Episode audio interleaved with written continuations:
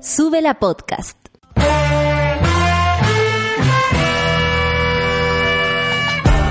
Cuando despiertas en otra sintonía, ves las cosas que otros no ven. Si a veces sientes que estás viviendo en Mordor, o como diría mi abuelita, te sientes como chancho en misa, este es tu lugar. Bienvenido al grupo de contención más diverso de la historia. Para ser parte, solo debes escuchar al resto, participar a tu manera, reír fuerte y comprometerte a buscar más misioneros para esta comunidad. Agarra tu taza y sírvete un buen café con nata, que ya está aquí nuestra guía espiritual, Natalia Valdebenito. 9 con 6 minutos y eh, sí, nos costó llegar. Buen día, monada. Me imagino que a quienes trabajan eh, o hacen algo por Providencia les cuesta llegar. Pero ¿saben qué? Esa no es la emergencia de hoy. No es la emergencia de hoy porque es un sector pequeño de Santiago. Por supuesto que van a haber tacos, por supuesto que van a haber problemas. Lamentablemente también el, el, el medio de transporte público se ve dañado pero esa no es la emergencia de hoy, que nadie les diga lo contrario. ¿Saben por qué? Porque la emergencia de hoy día es que un colegio o los colegios de Quintero tuvieron tuvo que parar su año escolar por la contaminación. Hoy día deberían estar todos esos noteros en Quintero. Hoy día deberían estar todos los matinales en Quintero, en Puchuncaví, teniéndole la historia, la noticia de algo que es realmente grave. Aquí al parecer se va a tener que meter un tribunal internacional, porque lo que está pasando es que un Estado, de, el Estado de Chile, está dejando morir y enfermarse a niños, niñas, adolescentes y por supuesto adultos que sabemos viven en esa zona. Si un colegio detiene su, su jornada laboral y detiene su año, ¿cierto? Su año escolar, significa que el daño es demasiado grande, que no pudieron seguir adelante. Entonces yo me pregunto, ¿dónde está el Ministerio de Educación poniendo pero ahora el grito en el cielo porque esto está sucediendo? ¿E ¿Hicieron algo, por ejemplo, para evitarlo? Me lo pregunto, porque no lo sé. ¿Hicieron algo para evitar este cierre? ¿Se puede, por ejemplo, llevar a los niños de ese lugar o a las niñas o a las adolescentes y adolescentes de ese lugar a otra parte para poder reubicarlos, que es lo que se hace, por ejemplo, cuando te echan de un colegio a mitad de año? ¿Qué va a pasar con la educación de tanta gente que siente incluso miedo de levantarse en la mañana para ir al colegio? Esa es la emergencia de hoy día. Por el progreso en Chile hemos dejado morir personas y ¿saben qué? Nosotros no, amigos. Yo no. Yo no, la Sol tampoco, el Lucho tampoco y estoy segura que ustedes no el Estado de Chile, y estoy hablando del Estado de Chile en, en, en general.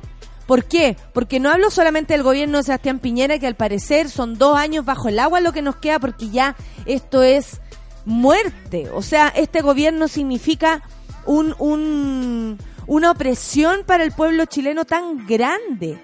Podríamos seguir hablando, y lo vamos a hacer, de lo que significa el transporte en Santiago, de cómo la ministra, después de sus desafortunados dichos, que si, bueno, a los escolares no les subió el pasaje, no veo por qué se preocupan, ese pensamiento mezquino de pensar que si no te sucede a ti, entonces tú no te mueves, o acaso la plata de los escolares viene de quién? ¿De los mismos escolares? De sus padres, que se ven acogotados y mal y llegan a sus casas y ven gente deprimida porque no puede sacarlos adelante piensa que no va a poder en el futuro tener dinero para que estudien. Son pendejos que están siendo empáticos, que tienen la empatía que el gobierno no ha tenido para darse cuenta que un alza en los medios de transporte es significativo para el bolsillo familiar, para el mes, es un pan menos, es un libro menos.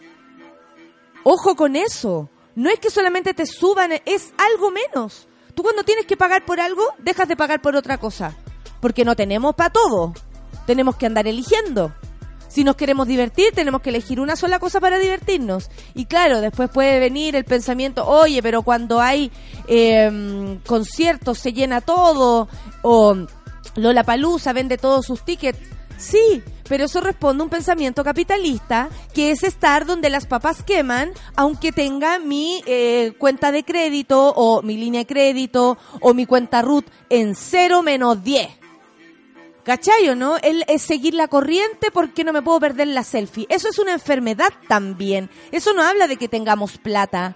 Eso habla que hacemos todo para ir a meternos a un lugar sin tener ni uno en el bolsillo. Eso también es mezquino. Y pensar que por eso tenemos dinero es equivocado. Porque no hay. Y los cabros que están saliendo y ya eh, sumándose el pueblo entero a la evasión masiva, indica eso. El, el, el, ¿por, ¿Por qué me deja de importar pasar por arriba de un torniquete? ¿Por qué me deja de importar el guardia? ¿Por qué le falta incluso el respeto al pasar por el lado de él y no pagar? Porque me estoy dando cuenta que la gran falta de respeto viene del Estado de Chile. Que imagínense, hoy, hoy, esta mañana, hay niños que no van a ir al colegio y no hay nadie cubriendo esa noticia en Puchuncaví. Los cabros están muriendo.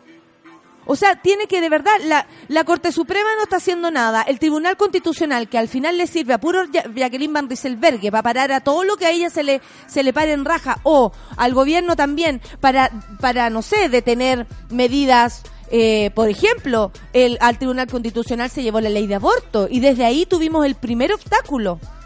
Eso es lo que hace el Tribunal Constitucional, que ahora se ponga las pilas. A mí, gobernador de Chile, gobernadora, gran abogada, me daría de verdad ocupar un puesto de poder. Hoy día que en una ciudad de Chile se está cerrando un colegio porque es imposible respirar, respirar. Lo que estamos haciendo nosotros ahora, a medida que estamos hablando, es respirar. Y ellos no pueden respirar bien y saben que se van a enfermar mañana. Son familias que saben que se van a enfermar mañana que es una crónica, una muerte anunciada.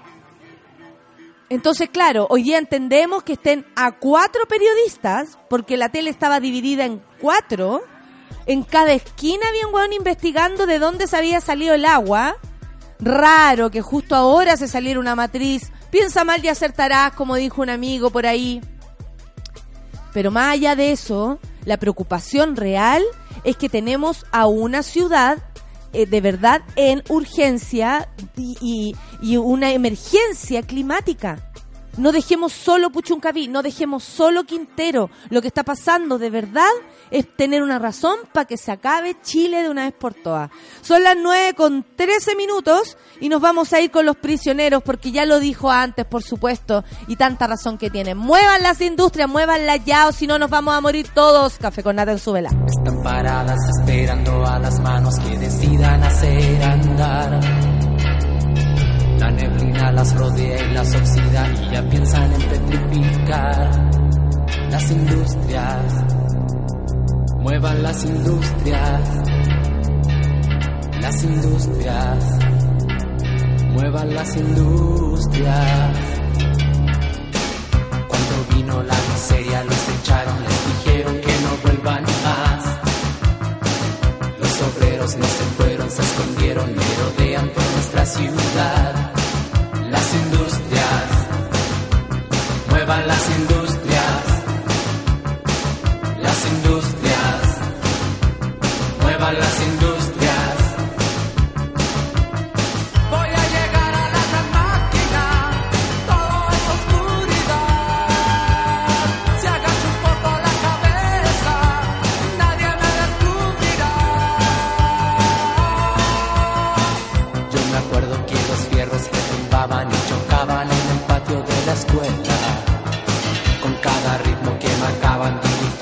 latido propio corazón.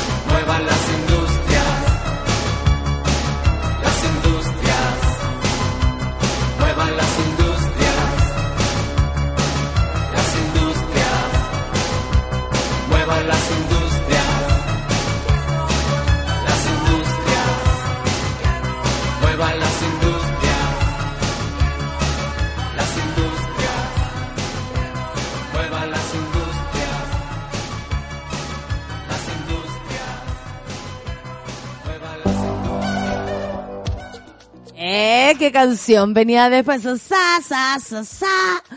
Oye, eh, parece que llegó la invitada, qué bueno, porque a las nueve y media tenemos una invitada a propósito del recorte de, de cultura y yo tenía miedo por esto de, ustedes saben, se salió una manguera de agua y quedó la cagada en Providencia. Sí, listo, vamos a tener invitada para un rato después porque hay que hablar a propósito del recorte de cultura. Eh, ustedes sabrán que no es algo fácil que se nos viene y eh, significa, es significativo. Sin duda es significativo que un gobierno insista, porque esto no es primera vez, que eh, se haga un recorte en el, en el presupuesto para cultura. ¿Cómo estamos para la evasión? Qué bonito se ve desde acá, weón, dice el Matt Table a propósito de la evasión masiva, que se hace un llamado todos los días, ya se está haciendo a las 18 horas con un trendy topic. Eh, bastante contundente, ¿eh? en primer lugar. Y ayer sucedieron hartas cosas con la evasión eh, que son llamativas y yo no entraría solamente, que es lo que han hecho algunos personeros de las comunicaciones, yo no entraría solamente a enjuiciar a quienes lo hacen. Solcita, ¿estás ahí? Estoy aquí y reporteada. Sol, evasiva, abarca. Ahí estamos, ahí estamos. Yo ayer evadiendo porque salí sin plata al mundo y fue terrible. Eh, y me di, caminé mucho y anduve mucho en metro ayer toda la tarde y estuve reporteando la represión y, y cómo te cambian el discurso, digamos, con respecto a las cosas que están pasando en la realidad. Eh, ayer me tocó eh, subirme a varios metros, eh, absolutamente cerrados, con puertas muy chiquititas para que entrara mucha gente. Eh, en Ñuñoa, por ejemplo, había un grupo de estudiantes a los cuales pararon en seco, solo por ser estudiante. Eh, yo le puse una cara a la paca que me dejó pasar al tiro eh, y no y no me costó ¿La tres- pasa con la pura cara? Sí, yo paso con la cara. sí. Oye, ¿qué pasa? ¿Qué te pasa con no. Como dice una amiga, la cara de cara. Sí, la cara de cara. Exactamente. Natalie Niclú dice eso. Y me di vuelta a que dice que ella y yo tenemos cara de cara. le saqué foto a todos los pacos eh, y me parece excesivo, me parece una, una forma tan burda que está teniendo el gobierno de y castigándolo esta- de manera la inconstitucional. Por Atención, supuesto. la medida que dijo ayer la, la, la ministra Hunt, eh, Orfelina también lo dice, castigaron a los niños evadiendo con quitarles el beneficio del TN, de, De la TNE, TNE. de la TNE. Y la verdad es que eh, es inconstitucional. O sea, Sí. si a alguien realmente le interesara esto, entraría a revisar y a decirle a la ministra, ¿sabe qué? Usted no puede hacerlo. Además, ¿qué va a hacer? ¿Una persecución por cámara? Eso para dijo. las personas Va a usar las cámaras del metro Y a- para perseguir a la gente. Y a los adultos que no pueden sacar, eh, eh, ¿cómo se llama? Licencia de conducir. Sí. Cuando se supone que se anda en metros porque no... Eh, no, claro, sí, es una cuestión muy enferma No, todo. si no tiene Está idea. todo Es que no tiene idea. Yo, o sea, yo creo que esa ministra de verdad pasó del college, de la micro del college, Claro. a- al auto. Del po. chofer, amiga. Eh, del chofer. Tienes toda la sí, razón. ese es el problema y eso es lo que me da más rabia. Yo escucho mi radio facha, ustedes saben, para enojarme, pero hoy día me enojé eh, especialmente porque digo, esta gente nunca ha pisado el metro o qué. Periodistas diciendo, oye, son 30 pesos. ¿Qué tanto son 30 pesos? Perdón, pero para una familia que vive con Es 300... todo. algo- Es todo. 30, no, y 30 por 30. 30 Sácale el cálculo también. Por Sí. Luquita Y no es una vez al día. Oye, qué, qué falta de respeto. Respeto. Eso no saber cuánto de verdad significa el dinero, cuánto vale el pan, cuánto vale subirse a la micro, cuánto- no saben nada. y ni siquiera hacerse las preguntas correctas Pero porque... es que es gente que almuerza con el sueldo de 450 lucas Por de alguien. po. sí. Almuerza es una comida para cuatro personas eso. Sí. Para esas Por cuatro suerte. personas. Y, y, y el, además decían así como, ¿ustedes no saben cuánto cuesta el Transantiago? O sea, ¿no saben todo lo que tenemos que subsidiar para que funcione? Y yo decía, esta gente... Con nuestra verdad, misma plata, con nuestra atención, plata, son los impuestos que pagamos los pobres, porque los ricos no cada vez pagan nada. menos. Evaden y evaden, po. Eso sí que evaden, po. Y, y tienen eh, un aparataje que les permite evadir. Se inventaron. Y yo decía, ¿por qué nadie leyes para pregunta evadir. Por qué el Transantiago es tan caro? Y de partida ya no es Transantiago, es Red. ¿Cuánto costó el cambio de nombre, el cambio de color de los paraderos? Entonces, hay una Y después, ¿cuánto inconsciencia- costó la, la encuesta que decía que la gente lo encontraba Ah, mejor? Estupendo, sí. ¿Cuánto costó esa Bueno, yo no entraría a evadir, o sea, yo no entraría a, a enjuiciar a quienes evaden, No. perdonen la, la, la confusión. ¿Saben por qué? Porque primero eh, hay que conocer el, el real sentido de, del dinero, en cómo se gasta aquí en Chile, en cómo, para qué se gasta también, porque hay obviamente gastos innecesarios que el chileno debe hacer precisamente para eh, mantener esta, esta impronta, ¿no? No es que aquí nadie es trabajador, todos son jefes, eh, mucha gente quiere, eh, no sé, tiene auto y no lo puede pagar, eh, está cesante y no los vende, no sé, como que no hay, eh, hay una especie de arribismo que obviamente a la gente no le permite tampoco ser tan honesta y decirse es que no tengo ni uno, me voy a pasar el metro porque esta weá significa que pueda comer mañana, Sí. loco. Fin. Me comer Hay que ser día, honesto. Sí. y honesta con lo que tiene- tenemos en el bolsillo también para exigir. Onda, no tengo, No. tengo que exigir. Si nosotros nos seguimos haciendo que tenemos, que vivimos con los créditos y todas esas cosas, obviamente Chile no va a leer la necesidad. Sí. Tenemos que ser honestos también, dejar de ser arribistas. Yo sé que cuesta porque es una formación capitalista la que hemos tenido, pero tiene que haber algo ahí en cómo gastar lo que tienes nada más. Sí. ¿Cachai? Y me lo digo a mí misma todo el rato. Y sabéis que también hay que ser honesta, esta gente tiene que bajar de la nube, tiene que ver a la gente. Yo ayer venía cansada así como, y yo me imagino, yo tengo un día cansado a la semana, que ando cargando libro y tonteras así. La gente tiene todos sus días cansados, que le cambien, que le cierren la estación y que tenga que moverse a la salida X eh, para poder salir de ese hoyo.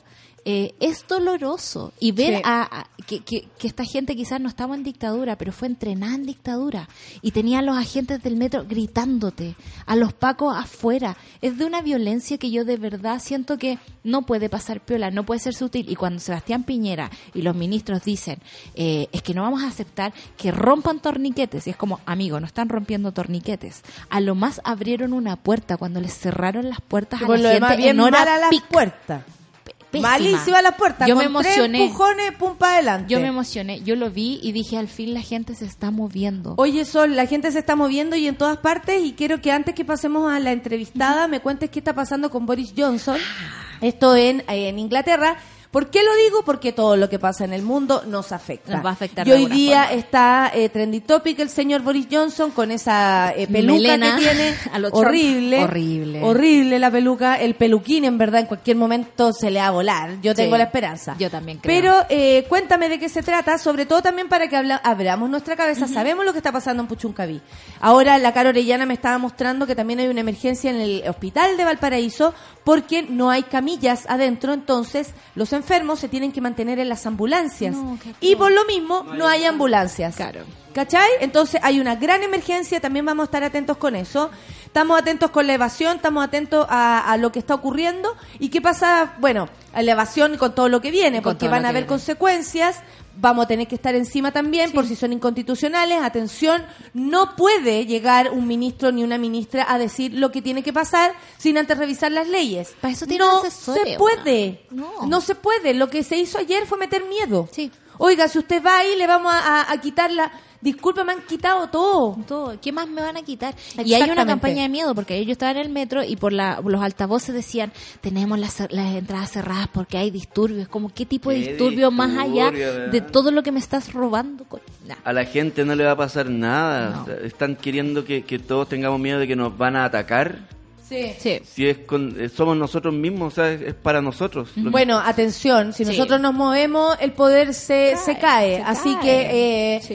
eh, eh, es probable que este sea el camino, compañeros. Que se acabe de Chile. Ya, que se eh. Boris Johnson, Boris Johnson, lo que pasa es que hoy día está en Dick Topic porque eh, a pesar de que quiso cerrar el Parlamento, cerrar las conversaciones, eh, asustar un poco a la Unión Europea, la Unión Europea ya está así como, ay, qué paja este tipo, ya no podemos llegar a acuerdo con él y eh, tenemos que llegar al 31 de octubre con una especie de acuerdo para poder generar el Brexit eh, de forma más o menos decente para la gente, porque si se hacía un Brexit duro, iba a ser una catástrofe, económica bastante fuerte para Inglaterra, pero sobre todo para la gente, ¿no? Porque le va a tomar muy por sorpresa todos los cambios que van a tener que generar a partir de esto. Entonces, hoy eh, las conversaciones entre la Unión Europea y Boris Johnson han prosperado. Pero eso abre muchos frentes ahora, porque el tema de la frontera blanda de Irlanda del Norte aún no está resuelto. ¿Y qué acuerdos de, de, eh, habla acuerdos él de tener? económicos. Son acuerdos económicos ¿Y esto qué influye en lo del Brexit? Así real? real en la forma en cómo le va a afectar a la gente. O sea, ya van a tener que tener una frontera dura, eh, los trabajos de los ingleses, ponte tú, moviéndose a otras partes de Europa va a ser más complicado, o del mismo resto de Europa, o de los extranjeros que están viviendo allá, ya es un problema. El drama que teníamos con los futbolistas, cómo van a poder o no van a poder jugar porque hay Brexit. ¿Cachai? Eh, la gente se empezó a, a, a- a como a juntar cosas, ¿cachai? Empezó a juntar agüita, empezó a juntar confort, eh, en un país con mucha plata, debo decirlo, que tenían, digamos, como opción llegar y salirse de la Unión Europea y pagar el costo que era absolutamente irrisorio, digamos, con todo el asunto, pero respondía más bien a las políticas internas y a las peleas que estaban teniendo en el Parlamento, porque eran un montón de cabros chicos que no podían decidirse cómo salir bien de esto. Y hasta que Boris Johnson, extrañamente, está generando este acuerdo, pero está dejando puntos importantes muy grandes. Y Nicola Sturgeon, la primera ministra de, de Irlanda, dijo, loco, nosotros nos estamos abriendo a un plebiscito para ver si nos separamos completamente de ello y seguimos nosotros dentro de la Unión Europea. O sea, todavía tienen la embarrada. Todavía tiene la embarrada. Esto es como una pequeña pildorita, como suavizante, Igual- porque estaban como con mucha incertidumbre. Sí, pero igual es llamativo que le hayan parado en seco a Boris Johnson. El buen llegó como si fuera Trump y dijo, no, aquí yo rompo todo, eh, suspendo el parlamento. Y le dijeron, ey, ey, ey, usted no suspende el parlamento menos hasta enero porque de qué se trata. O sea, nosotros trabajamos en esto. Sí, pues. No nos puede suspender la, la, todo, todas nuestras actividades. Segundo, eh, no es llegar y decir, oye, yo vengo a arreglar esto y Teresa May no pudo. Van a ver, yo soy men, lo puedo hacer. No, Tampoco. Lo no. han parado en todas. Lo han parado en todas y también está como la... No son tan ilusos los, los ingleses, Los ¿ah? ingleses. como los americanos. No, digamos. los americanos la dejan pasar nomás. Sí. Pero los ingleses, fíjate que están en, en debates internos porque están en elecciones internas, los laboristas y los Tory y toda la cuestión. Y dentro de las convenciones internas yo escuchaba que hay políticos bastante íntegros que han dicho yo voy a renunciar a este cargo porque ya no se puede conversar de esta forma voy a tomar acción política de otra y hay gente que se está moviendo. A mí lo que me gusta de las crisis es que empiezan a salir eh, nuevos liderazgos, o nuevas formas de hacer las cosas. Y yo creo que esta es una gran oportunidad para Inglaterra para empezar a renovarse en ciertas cosas y tratar de olvidarse también de ese pasado imperialista que alguna vez fueron dueños del mundo y de verdad creen todavía que son dueños del mundo. Entonces la Unión Europea ha sido capaz de decirle, oye, esto es una unión económica, pero también tiene que ver con principios de cosas que vamos a proteger y ustedes se lo están pasando, pero por donde mejor pueden y eso no es posible. Y si quieren hacerlo a la mala, bueno, les vamos a cobrar la mansa multa. Y eso es lo que ha tenido que liderar Boris Johnson. Y en sus discursos es como tengo un gran elefante rosa delante de mí, pero no me voy a no me voy a fijar en eso. Entonces también están jugando a jugando a la posverdad. Están diciendo así como vamos a construir eh, hospitales, vamos a crecer como país. Es como loco, vas a perder una millonada con lo que está pasando ahora y están como con, con una patita, digamos, fuera de la realidad. Y ese es el problema, digamos, que se le va a venir, por supuesto, a la gente de Inglaterra. Eh, ellos van a ser los que van a tener que tomar el costo de esta cuestión y va- siempre va a ser la clase trabajadora la que va a tener que asumirlo. Oye, eh, otra cosa también que pasó ayer a propósito de Chile, Piñera y aprobación del control de identidad preventivo, ayer por 87 votos a favor y 57 en contra, eh, se aprobó la legislación que pretende instaurar la legalidad del control preventivo de identidad desde los 16 años. Ellos dicen, el gobierno, dicen que habría sido mejor desde los 14, pero bueno, se llegó a un acuerdo, a mí me parece un poco más concreto, ¿no? 14 años, la verdad es que ellos ven niños. como delincuentes a todos, A así que da lo mismo. La Catita tiene Da lo edad. mismo, claro. Pero hoy día escuchaba a Mario Desbordes y, y reculan un poco como, bueno, la gente que no está de acuerdo va a tener que explicar y bueno, la otra gente que está de acuerdo va- no va a tener que explicar. Y, y la verdad es que finalmente son las como la orden de represión que tiene el gobierno de hacer puras leyes que, que contengan aún más al ser humano. O sea, tú más sesgado, eh, toque de queda, pendejos presos desde los 14 años como si hubiese un lugar donde llevárselo Deben de llevarlo. Claro, y si hubiesen, no sé, eh, comisarías preparadas para aquello, porque no están preparados para las mujeres adultas, imagínate para un niño, No, menos, menos. le sacan la cresta igual.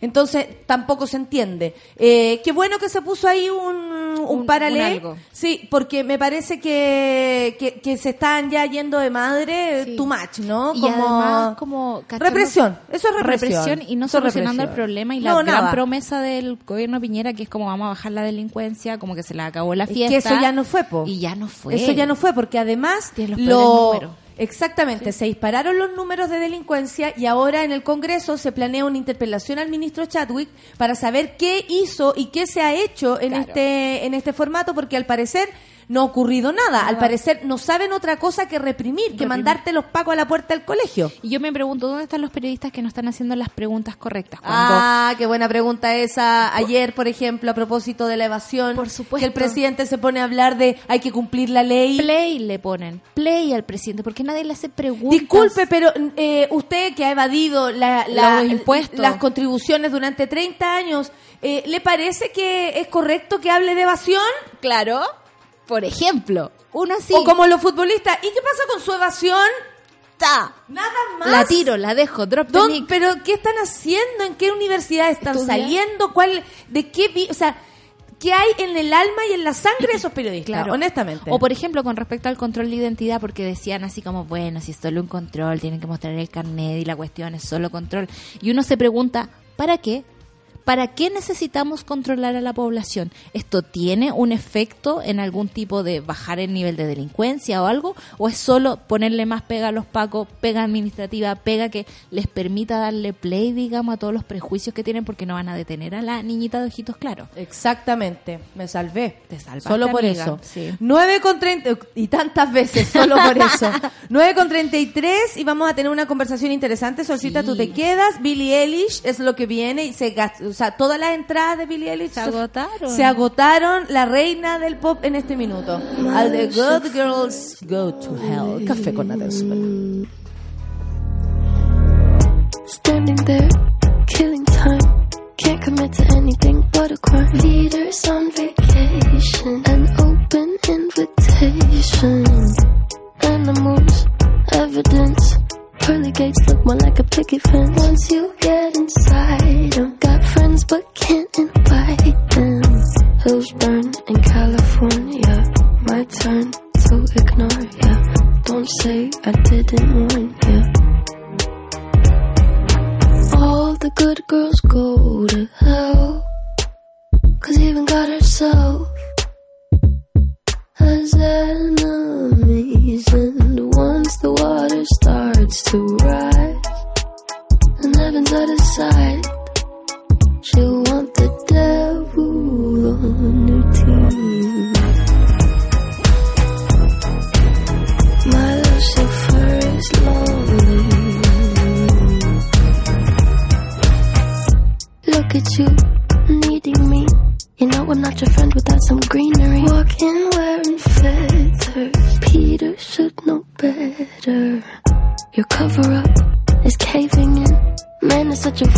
Saving him? Poisoning themselves now, begging for our help. Wow. Hills burn in California. My turn to ignore ya. Don't say I didn't warn ya. All the good girls go to hell.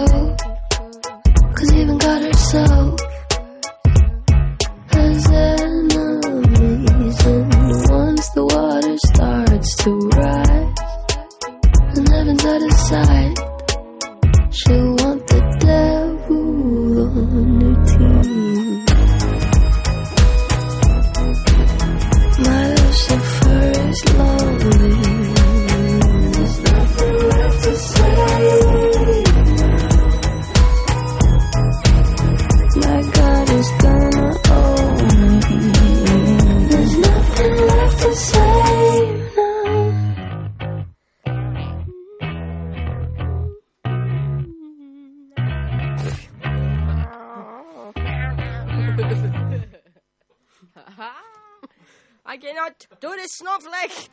Tómate el tiempo para conversar, que en Café con Nata es lo que hacemos ahora junto a un nuevo invitado.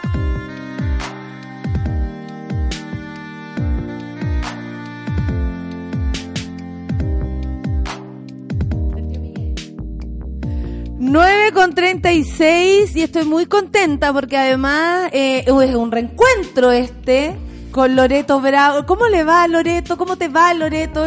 La- te conozco hace tanto tiempo que no sé cómo decirte. Si te o la o usted o qué. Ay, no, tú, de todas maneras. sí lo sé.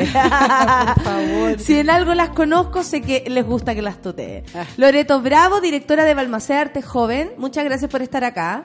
Eh, qué, qué lindo como lo escribe la Claudia, dice como si fuera un déjà vu, cinco de las seis instituciones que en el 2018 lograron revertir. Yo me acuerdo, el año pasado, a propósito de, por ejemplo, estuve en la presentación del Teatro Amil. Ah, sí. y sí, ahí sí. teníamos ese rollo que tuvimos que cambiar toda la programación de, de esta presentación de, de todo lo que venía, como la buena noticia que significa la- el Teatro a Mil, ¿no?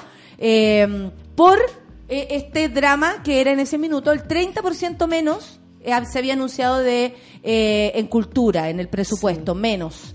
Bueno, y Eh, acaba de ocurrir. y ahora un 20. Ayer- claro, no, y ayer, anteayer fue la Ayer. presen- ayer la presentación de nuevo del- de, la De la programación, programación. y de nuevo hubo que marcar la fecha con esta mala noticia. Eh, ¿Cómo cae esta noticia? Porque lo esperábamos, o sea, sabemos con quién estamos hablando, sabemos con quién estamos negociando, sabemos quién es el mono, pero eh, desde ese lugar, ¿lo esperábamos? Para nada, porque después de la campaña exitosa que tuvimos el año pasado, eh, hay que recordar que la ministra Valdés venía re- recién llegando, para ella fue un golpe porque tuvo que defender un presupuesto que no había hecho, ¿te acuerdas la ministra Pérez Sí, sí, anterior? se tuvo que hacer y el- y el paréntesis de Mauricio el breve. Eh, y, y bueno entonces no había no hubo digamos eh, ella no tenía muchas posibilidades de entender esta situación la heredó por lo tanto este año hubo un trabajo de conversación nos recibió tuvimos largas reuniones eh, creo que también se permeó de lo que es nuestro trabajo y francamente, así como son las promesas, por supuesto, de, la, de las instituciones, su señal presupuestaria, su apuesta era la continuidad. Entonces estábamos planificando, nosotros en septiembre ya estábamos planificando el 2020 con presupuesto continuidad, las cinco instituciones. Y esto fue el primero de octubre, que fue una, un golpe, me acordé de eso, ¿te acuerdas de esa campaña que hubo que te echaban un balde de, de hielo? No, porque Sí. no era agua fría esta cuestión, es, es peor. Es hielo. Es, es hielo, es decir, te congela, te, te, te deja en un estado así, a ver, perdón, ¿en qué país estoy? ¿Dónde estoy? ¿Quién soy? Porque, Loreto, porque sería súper bueno que le explicaras a la gente qué significa el 20% menos, por ejemplo, para Balmaceda Arte Joven, que además le tenemos tanto cariño a ese lugar, quienes alguna vez pasamos por ahí de juventud, ensayos, me acuerdo que tuve de no, es, una historia, Sí, no, Balmaceda estaba metido en, en el alma de, de los jóvenes chilenos, Sí. o sea, todos pasamos por ahí. Es maravilloso, de verdad te digo, desde grandes artistas, gente que está en la gestión cultural o que están en otra parte, no, pero son súper buen público para las artes, han pasado por Balmaceda, yo he recibido tantos abrazos así como decir, ay, yo soy Balmaceda, yo no soy Balmaceda. Bueno, Balmaceda es una institución grande, eh, tiene cinco sedes regionales, eh, estamos en Valparaíso, en Antofagasta, en Puerto Montt, en Concepción y en la metropolitana. Tenemos 50 trabajadores contratados, que no es mucho para pensar que estamos en cinco, en cinco regiones, pero nosotros damos trabajo este año, creo que llevamos como cerca de 400 contratos eventuales de artistas, talleristas, técnicos. Estoy diciendo la gente que estoy partiendo por el lado de las personas que dependen. Tú te das cuenta que en cultura, eh, es decir, en la radio no podéis poner un robot. En, eh, en el Claro. teatro son personas, los técnicos o la- Son tan importantes. son tan importantes Sí, sí. y están ahí. Es decir, en, en- en- la cultura se sostiene mucho en, la- en- el equipo. En los equipos. Entonces, obviamente, un 20%, imagínate al tiro cortar la cabeza, 20%. Gente menos, gente sin trabajo. Menos O- talleres. Menos talleres, obviamente, menos compañías de escuela, menos eh, menos concursos, jóvenes menos pensantes. Sí, no, Porque bueno, eso es grave. Ahí está el punto. El mayor problema es que si nosotros tenemos eh, cerca de 8.000 alumnos, estudiantes, perdón, no me gusta tanto la palabra alumno, No, estudiantes, sí, estudiantes en todo Chile, obviamente no les va a tocar el próximo año. Nosotros ya tenemos, eh, no cubrimos la demanda, es decir, eh, ofrecemos un taller para 20 y llegan 80. ¿Me, me explico? Y se quedan 60 afuera. Entonces, imagínate con menos lucas, es todavía más difícil responder a esa demanda y además tienes que recortar, o sea, damos menos, menos servicio.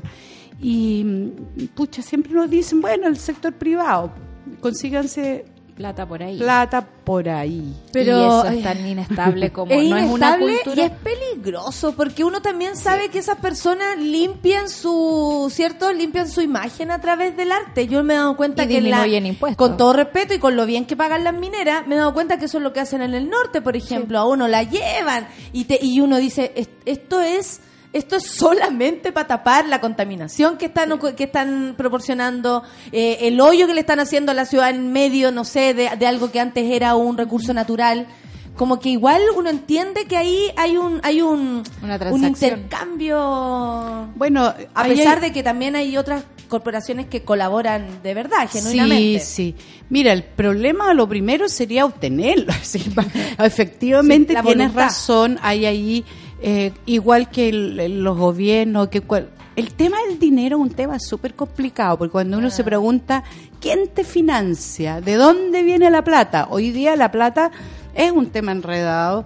Por eso, en ese sentido, yo encuentro que es súper importante que el Estado apoye a instituciones como las cinco, estoy hablando de la Fundación Teatro Amil, del Te- Teatro Regional del Biobío, de Matucana 100, del Precolombino y bueno, y nosotros, eh, que son instituciones que son sin fines de lucro, que tienen un sentido social, que en un sentido son privadas, pero son colaboradoras del Estado, porque ahí tienes la garantía de que los intereses que se negocian eh, son de bien público, no entran no entran otros intereses. Exactamente. Ya, pero supongamos que sí, que hay gente que está, y yo creo que efectivamente hay, con súper buenas intenciones, que quiere colaborar del sector privado, pero la verdad es que cuando se eligen instituciones, se elige la espectacularidad.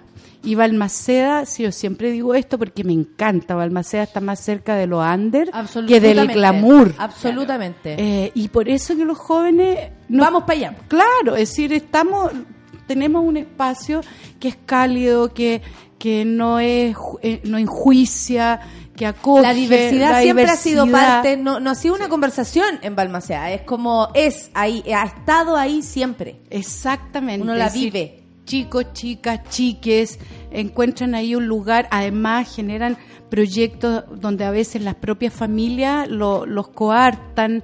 Es de verdad un lugar donde tiran las mochilas, se echan en un sillón. A veces Yo están en el pasillo alguna claro, van- están ahí y, Sí, y además te quiero decir que están protegidos porque eso que parece tan suelto, tan abierto, hay un montón de gente que probablemente no se deja ver, pero que los estamos cuidando. Eh, es con cariño la cuestión. Entonces, ¿eso quién quiere financiar si no aparece en ninguna parte? Podemos, no sé, tener un público de más de 70 mil personas, pero no alcanza a hacer algo que sea marketinero. Igual la espectacularidad no debería ser un criterio. Cuando uno se entera, por ejemplo, que una fundación con tanta plata como Corparte recibe Fondar, por ejemplo, y por otra parte le están quitando el 20% de presupuesto a instituciones que les ha costado financiarse, es como súper poco coherente como con el proyecto que los ciudadanos tenemos de país, porque no me atrevería a decir que el gobierno Que tenemos el mismo. Claro, Claro. apuesta por nosotros. Mm. Y eso es lo doloroso de, de este tipo de recortes, porque es el proyecto de tantas personas y de tanto tiempo que de repente lleguen con esta actitud de decir, "Oh, vamos a cerrar esto, onda", porque sabemos que un 20% es mucha plata. Es como capaz es de mucha bajar plata, un- es decir, yo tendría que cerrar una sede, ponte tú. Es Cuando- gravísimo. Cuando, yo digo esto, mi creer. y la directora regional, los equipos dicen, ay, ¿cuál? Dijo yo, no, no, yo no, no, no sé, vamos a enfrentar esto. De ¿Qué manera hacemos entonces? ¿Qué se hace? Porque el año pasado gritamos desde todas partes. eh, aquí están unidas la Corporación Cultural Vamos a Arte Joven, Corporación Cultural Matucana 100, Fundación Teatro Amil, Museo Chileno de Arte Precolombino y Teatro Regional del Biobío, puros amigos de nosotros. ¿ah? Eh, hay que decirlo, sí, puros amigos. ¿Y eh, qué Y se amigas. hace ahora? Amigas, lleno de amigas. ¿Qué se hace ahora? ¿Qué, qué, qué planeamos para revertir esto? ¿Hay posibilidades de revertirlo? Yo creo que sí. Nosotros estamos conversando con el mundo parlamentario, que también es otra experiencia, porque realmente convertirse en lobista, claro. en lobista, digamos, ha sido bueno. Aprendimos el año pasado, hoy día estamos un poco más duchas en esta en, est- en esta práctica. Eh, y efectivamente es bien transversal el apoyo que hemos tenido. Tengo que decir que igual hay gente razonable en el Congreso, eh, nos están apoyando y nos están apoyando con, con ojo técnico, es decir, a ver, ¿para dónde se está yendo esta plata? Esta plata va para, para otros proyectos de cultura, esta plata eh, hay rebajas también, no sé, en educación, pero aumenta el tesoro público, que es esa reserva que guardan los estados. Entonces es- se está viendo, ellos están viendo, finalmente esto va a ser una negociación, es decir, por dónde presionamos al presupuesto del Estado. A nosotros igual eso nos da susto, porque a la hora los que hubo podemos ser una monedita de cambio. Bueno, ¿a quién le van a importar 630 millones, que es el recorte nuestro, y se negocia otra cosa?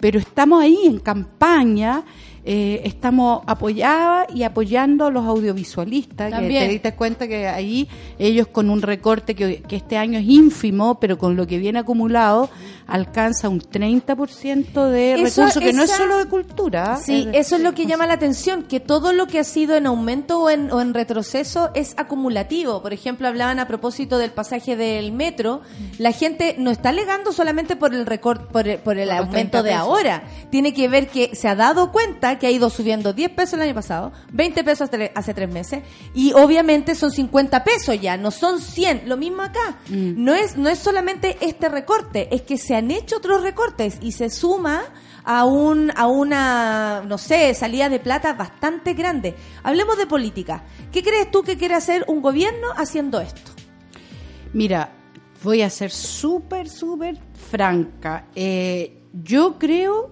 que esta es una medida no pensada, porque el costo político que tiene, ya sabemos, movilizar a la cultura, movilizar como somos capaces de movilizarnos, es súper raro que andamos con la adrenalina mil, el 20%, la gente llega a mi oficina, vamos a perder la pega, hay mucha tensión, pero al mismo tiempo tú ves que tocas esa tecla y se moviliza gente y vienen cartas, entonces no sé por qué se quieren comprar este conflicto. Yo creo que lo que hay, yo voy a, voy a, es una hipótesis, es como una especie de sospecha, porque además tú sabes que hay como 16 instituciones que están en la misma situación que nosotros, que son colaboradoras del Estado y reciben subvención.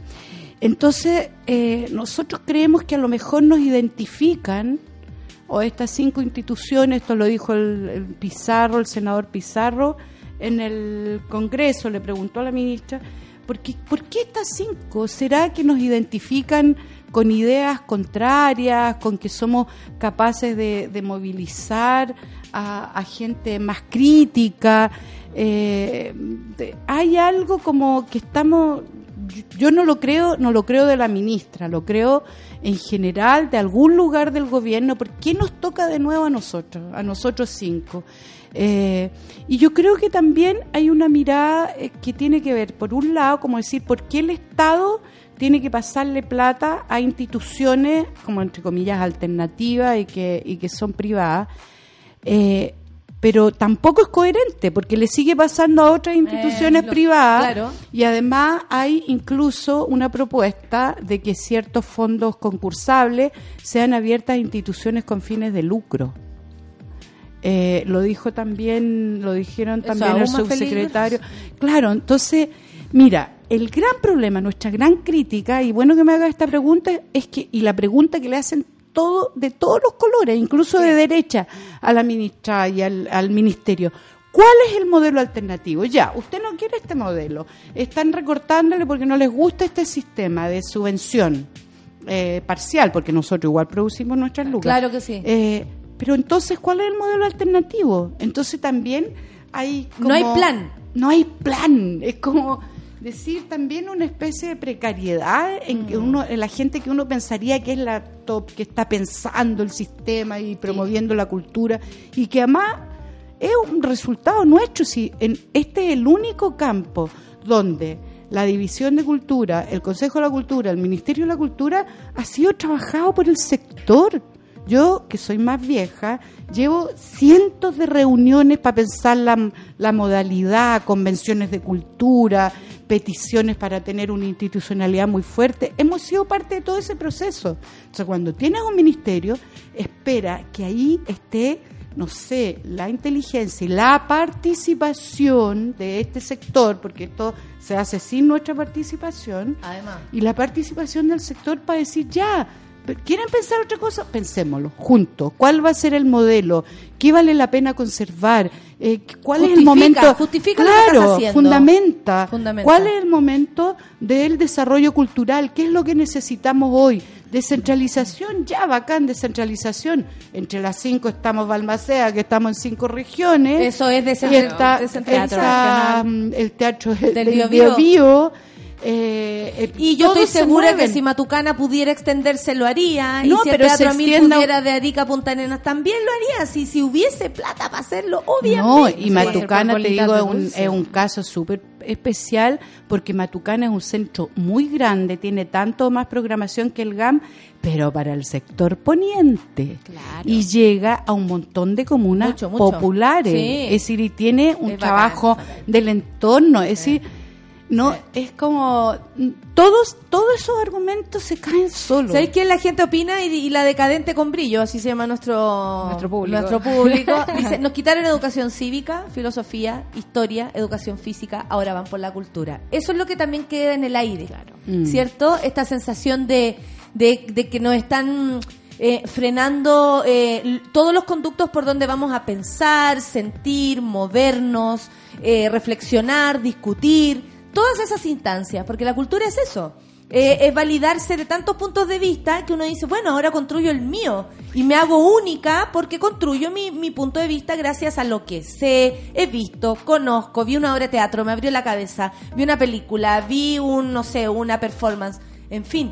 O sea, todo lo que nos Eso es la ética, eso es la ética y el pensamiento crítico, es decir, cuando uno decide y aprende eh, Nos quieren ignorantes y pobres, dice la Orcho, ¿cachai? Ese es el pensamiento que nos sí. empieza a, Pero además, a ¿sabes surgir. qué? Es súper peligroso porque yo creo que se empieza a incubar un resentimiento muy profundo. Además, pues da rabia. Y eso nos afecta a todos, es decir, una, una sociedad rabiosa, una sociedad enojada, una sociedad que no tiene canales de expresión, termina siendo también un poco autodestructiva, es decir, eh, va, va, moviliza esa, esa rabia de cualquier manera, de cualquier, por cualquier canal, si ya no crees en las elecciones, si ya no quieres ir a votar. Y ya después se, se sorprenden por la evasión. Por, Claro, por la evasión, yo encuentro que el fenómeno de la evasión, bueno, te estaban conversando usted antes, a lo mejor no voy a repetir, yo lo miro como un fenómeno cultural muy potente para una radiografía de lo que nos está pasando.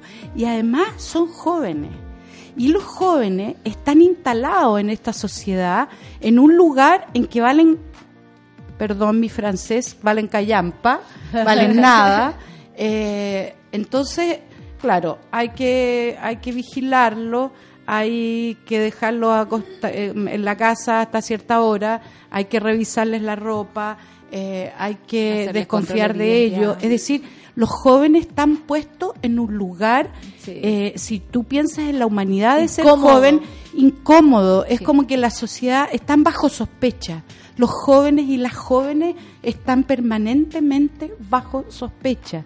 Entonces ahí hay una fuerza y por eso que yo digo, pucha, conversen con nosotros. Si tienen crisis en la educación, vengan a preguntarnos cómo lo hacemos para que los jóvenes lleguen a Balmaceda, lleguen a la hora a los talleres, sean correctos, cuiden el espacio. Tú les vas a hablar de otros jóvenes, porque Eh, ellos también tienen el prejuicio del joven. Y son jóvenes que se visten como quieren, que Vive tienen su- los pelos de todos colores. No, son jóvenes que están con, un con proyectos de vida vinculados al arte y quiero, vean estos jóvenes, vean que son válidos, que están, que pueden aportar muchísimo a un mundo que se nos cae a pedazos. Y Sí, tampoco es que da la impresión que es así todo lo contrario, que ese aporte que hay en la juventud la están tratando de, de, de detener, de Claro. parar, de, de amedrentar. Sí. Algo por eso no es liviano, digamos, lo que está pasando, porque uno diría, si es gente, son empresarios, por ejemplo, eh, el em- un buen empresario valoraría como el capital humano, aprovecharía el recurso que tienen ustedes del Uy, conocimiento en la juventud, me ahorraría un montón de técnicos, digamos, y podría hacer buenas políticas públicas que sean correctas y justas para todo el mundo. Eh, Pero está pasando que están desperdiciando, están botando esa calidad humana y eso es lo que da rabia también. Sí, bueno, el proyecto de Balmaceda pensó en escalarse, pensó que podía haber Balmaceda en todas las regiones del país y luego cambió a, a un modelo que se llama Lo Se Crea, que, que está más enfocado a niños más pequeños, lo encuentro súper válido y hay ahí muchas lucas puestas en unos centros maravillosos que parecen que fueran de, no sé, los países Noruega. escandinavos, de Noruega, tú entras y decís, "Ah, estoy en Noruega, y además mucha madera y todo, precioso. Y, Val- y vaya, vas a Balmaceda y tienes que ir con tres capas de, de, de ropa, porque porque frío, siempre se acuerdan el frío, el frío. el frío Balmaceda. Inolvidable No, como lo que no se puede olvidar. Sí, pero algún la poeta. sede de los lagos, que es una casita preciosa, tiene una gran chimenea y al revés, ahí los cabros van a, a- a salvarse del frío, aunque no tengan taller, te juro, una sede chica, pero pasa. Se llena. Porque los ni- sí, y conversan y hacen sus proyectos. Ahí tenemos un laboratorio, sí, tenemos un proyecto de producción musical y tenemos un súper eh, estudio de grabación están grabando sus discos, las bandas jóvenes. Loreto, prométeme que vas a volver, por ejemplo, cuando tengamos novedades para Balmaceda Arte Joven. De que nos todas vengan maneras, a contar la programación del próximo año, con o Sí. sin dificultades, vamos igual. Entonces, yo sé, Sí, lo vamos a hacer sí. igual. Vamos a salir adelante. Entonces, por lo mismo, espero y aparte, un gusto encontrarme contigo y que hayas venido. Estamos Sí. todos fascinados escuchándote. Un gusto escucharte de verdad. Ay, no, un tu gusto conexión estar aquí. con es las una de sueño, pero yo soy un poco calcetinera. calcetinera es una palabra antigua espere, que me refleja totalmente. Que Loreto es madre de quien ha hecho las escenografías de mis obras de teatro, de Gabriela Santibáñez. Ay, sí. Entonces no Una es menor este encuentro, es una gran artista mi Gabriela. Entonces, eh, y aparte unirnos, porque yo sabía que Gabriela, prima de mi amiga de toda la vida, que es Francisca, era eh, eh, trabajaba en esto y la llamé sin habernos comunicado hace mucho Para tiempo. nada, para Pero nada. era mi confianza. no hay nepotismo, aviso al tiro. No, era mi confianza. Además, mi equipo de comunicaciones que las persigue. ¿Sabéis qué? Y si es nepotismo, es de los pobres. De los entre pobres, nosotros nos entre damos nosotros. pega. No, eso se llama solidaridad, Sí, comunidad. Y ya, pues. Y se hace estamos. comunidad entre los amigos. No es que tengamos un obvio. primo ministro, digamos. No, es no como- hay primo ministro. No. Qué terrible esa No es el cuestión, qué caso. indecente. Loreto Bravo, directora de. Balmaceda de Arte Joven, estuvo con nosotros y la aplaudimos desde el corazón. Nuestro público también está feliz escuchándote. Muchas gracias, Loreto, por haber venido. Seguimos con más Café con Nata. Y ayer fue en el Teatro en el Café de las Artes el concierto de lanzamiento del disco de Fernando Milagros, Serpientes. ¡Wow! Lo escuchamos ahora esta canción que hizo con Katana, Anti-Revolución. No, no sé qué es eso. Voy a pensarlo, porque yo voy por la revolución. Café con Nata en suelo.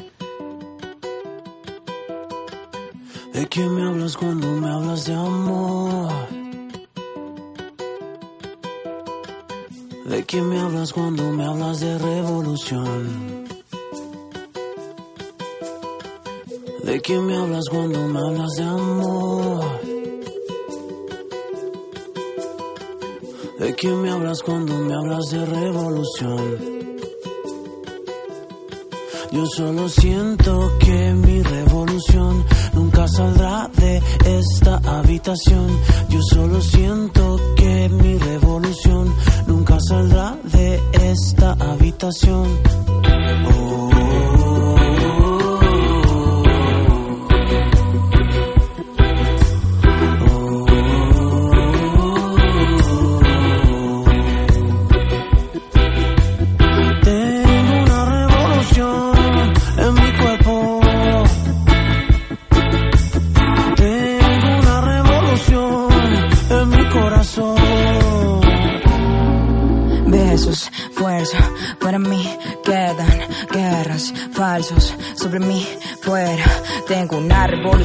cabeza y solo pienso en conseguir paz. De tu esa mierda poder escapar. Al corazón primero hay que escuchar para que se arran la lucha.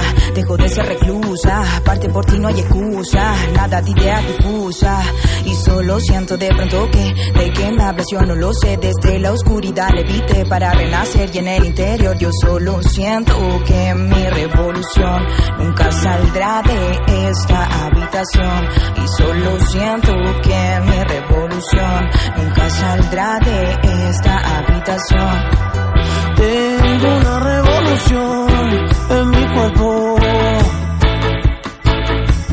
Tengo una revolución en mi corazón. Antes, antes no era yo, estuve muerto.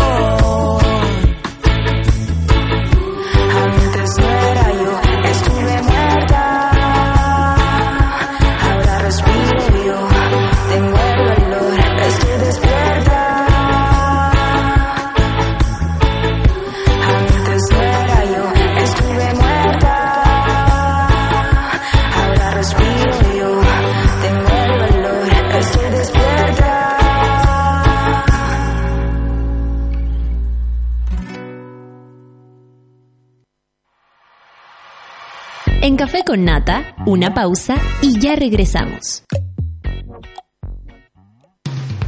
Hoy en Sube la Radio.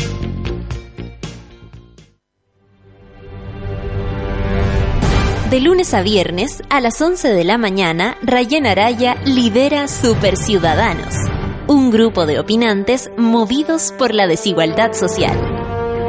Super Ciudadanos, hoy a las 11 de la mañana y cuando tú quieras en formato podcast, solo en subela.cl.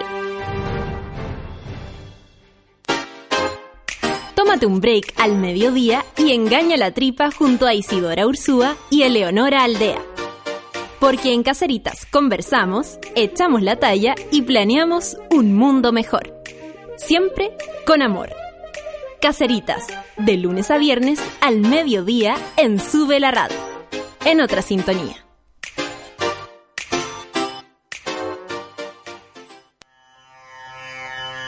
En el mundo de hoy no se mueve ni un audífono sin que Pato Pérez y Manuel Toledo Campos lo sepan. En Revolver nos gusta la música, nos fascinan los conciertos y amamos las buenas canciones. Todos los jueves a las 3 de la tarde, por Sube la Radio y en otra sintonía.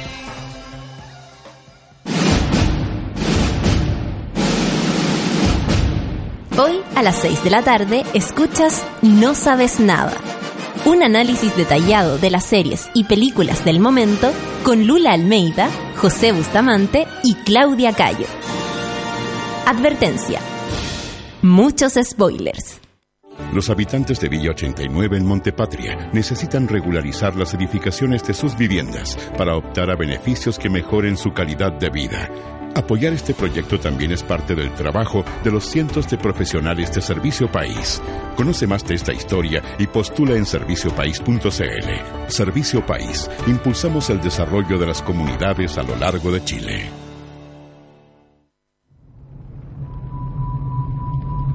Ese homosexual tiene sida, si ese homosexual es tercermundista, si ese homosexual es pobre, si ese homosexual es indígena, lo matan. Conoce su arte. Ahora. Conoce al artista. DART. Festival Internacional de Cine Documental sobre Arte Contemporáneo. 22 al 31 de octubre. Santiago y Concepción. Más información en dart-festival.cl. Aprender de más de 280 años de cultura pisquera. Vencer la costumbre, elogiar el cambio y marcar la diferencia. Celebrar el año en el que se usó por primera vez la palabra pisco. Precisamente en 1733. Nuevo pisco 1733. Destilado en cobre. Destilado nacional. Súmate a Sube la Club. Sé parte de nuestra comunidad de socios y podrás obtener descuentos en Bestias, Disco Intrépido, Marlon Restaurant, Heroica Producciones, Only Joke, La Plage. Entra a www.subela.cl slash club y entérate de todos los beneficios de Sube la Club.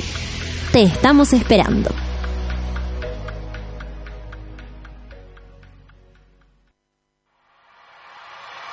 Ya estamos de vuelta en Café con Nata.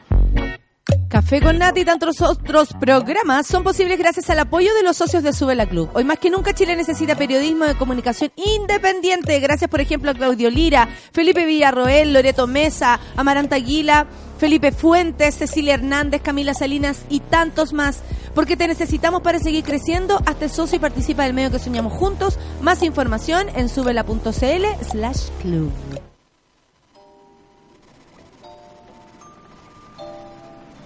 Una necesaria terapia grupal parte ahora junto a Rafaela Di Girolamo. Únete al diván del vial en Café con Nata. 10 con 7 minutos y el público se lo preguntaba. Y la monada toda estaba detenida con sus terapias psicológicas. Decían, ¿qué voy a hacer? ¿Qué voy a hacer? Aquí llegó Rafa, llegaste después de estar dos semanas en Punta Arenas. Punta Arenas y Puerto Natales. ¿Cómo te trató la zona, amiga? Bienvenida a tu programa. La raja, muchas gracias, guachita, porque porque estuve lleno de monos y monas allá. ¿En serio? ¿Funcionó nuestro llamado? O sea, y, y nos fueron a ver a las funciones y me mandaban fotos como, Estoy saqué aquí. fotos, estoy aquí, bailé contigo. Ah, pero ¿qué te iban a decir entre medio? Soy mono. ¿Te Claro. así como moviéndose. Bailando. Soy, mono. mona. Soy una mona, permiso. Permiso. no se podía. No se pero podía. estuvieron presentes en la monada. Presente, una chica en Punta Arenas sacó las mejores fotos y mías. Como, tengo fotos mías. Quiero ver, como, quiero Te saqué ver. tus fotos. Y yo, bacán. Qué bacán. Entonces estuvo muy adolescente todo, mucho trabajo, como físico heavy. Esta gente joven tiene mucha energía, mucha energía, como Qué bacán. de la fiesta a entrenar, de entrenar a ensayo, de ensayo a la fiesta, de la fiesta a las Torres del Paine a ensayar. Como- Y lo pasaste increíble. y lo pasamos, bueno, fue hermoso. Fue hermoso, el José Vidal y su compañía es alucinante. Sí, Es él es bastante alucinante. El trabajo que hace, por ejemplo, con Emma, con la película Emma, me encantó. Ese es el rito de la primavera. Me encantó. Gracias. Eso, eso es parte de... de lo Llegaron que los cafés. llegaron los cafeses. Gracias, Charlie. Gracias, Clau. Entonces, claro, el- y esta era- se cumplían 50 funciones del rito de la primavera y el José me lo dedicó a mí. ¿En serio? Ya que la Rafa vuelve a bailar después de 20 años, esta función ya, entonces yo partí llorando como No, a y escena y yo que un maestro, eh, creo yo, Rafael, para que te sintáis aún más eh, orgullosa, que un maestro valore el camino que tú no has hecho, claro. porque no pudiste, porque te detuvo la vida, porque llegaron dos hijos hermosos, pero llegaron y, y con eso llegó la forma de hacerse cargo de la vida de otra manera. Tal vez habrías bailado, tal vez habrí- tú, yo creo que siempre te preguntaste, tal vez habrías sido otra persona y ahora podéis serlo también. También. Y que el maestro te ab- abra ese corazón hacia ti, la posibilidad, y que al mismo tiempo entienda que hay tanta gente que quiere bailar, es bacán. Te, te Es felicito, Rafa, te felicito por lo que estás haciendo. Así que fue, gracias quería, porque fue, sí, yo me creí también la, me creí la muerte. Pero dije, obvio, primera bailarina. Es como, esta es la, cer- es la certeza de lo que hablamos todo el rato. Eh. Como, debes hacerte cargo, tienes que luchar por lo que te gusta, en algún minuto va a, llevar, va a llegar si te esfuerza. Todo lo que decimos acá Ese lindo camino. es como practicar lo que uno hace, lo que dice también. Claro, claro. Como Ser, sí. ser lo que dices. Es súper difícil, ¿ah? Súper difícil. Por lo mismo hay que ponerse las pilas. Son las 10 con 10 y vamos con la terapia 10 del día de hoy. 10. Lo que está ocurriendo acá, yo quedé impactada con el, con el puro título, Con el puro pero. ¿sabéis por qué quedé impactada? Porque supongo que no es tan raro que suceda. Las redes sociales lo permiten. Es Así bueno que este- vamos a es- aprender bueno de algo. Oye, antes, antes, Nata, Sí. quiero, fe- quiero felicitar a la Erika de Rompiendo el Silencio. Sí, mi Erika Montesinos, ¿qué pasa con mi amiga? Creo que sin la Sí. Erika, como Justicia Panicol, gran parte de lo que. de sostener esa lucha. Público, de, Público de tuvo- manera pública. Ayer hablamos con la con la abogada de, de la familia Bamondes y, y con Silvana y con y estamos cerca, estamos cerca de aquello. Claro, entonces siento que las chiquillas de Rompiendo el Silencio y todos los que han acompañado a la Erika en no soltar, la Claudia, la Claudia Amigo, como puta. Eh, Yo creo que esto también para ella es, un- es un. pues, como si hay justicia se tiene que lograr y no se puede soltar. Exactamente. Oye, eh, Rafa, nuestro nuestro eh, terapia del día de hoy va así. El título es Soy mujer, me hice pasar por un hombre en internet y me enamoré de otra mujer. Hace seis o siete meses me hice pasar por un hombre en redes sociales. Creé una cuenta en Instagram y empecé a agregar gente. A las semanas reaccioné a una historia de Instagram de una mujer. Quedó ahí, nunca habíamos conversado, pero pasan unas horas y me pregunta si nos conocemos de algún lado. Le dije que no, y la verdad que había, la había agregado, eh, que la verdad la había agregado, pero que si le molestaba la eliminaba y que no había problema, yo entendía. Ese día empezamos a hablar cada vez más seguido, pensé que quedaría en la buena onda y que no se daría nada más. Así que, tontamente, jugué, jugué con fuego y me quemé. Nos dimos el WhatsApp y pasamos a hablar por WhatsApp todo el día. Nunca había pasado de tener tanta química con alguien del mismo sexo. Cuando empecé a sentir otro tipo de sentimiento me vi súper complicada porque dije me gusta. Y yo a ella también. Imagínate, yo en las nubes pero sin saber, sin ser consciente de lo que estaba pasando. Ella me pedía vernos, que es algo súper normal, y yo siempre me excusaba, era muy angustiante no poder satisfacer sus ganas de verme, de tener una relación normal, de hacerla feliz con algo tan básico. Ella, por supuesto, siempre paciente conmigo, me esperó muchos meses.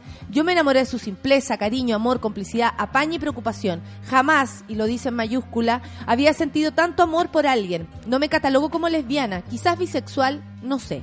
El fin de semana le conté la verdad. Yo no podía seguir hiriendo a la persona que amaba. Sabía que era súper doloroso tanto para ella como para mí contar algo tan heavy.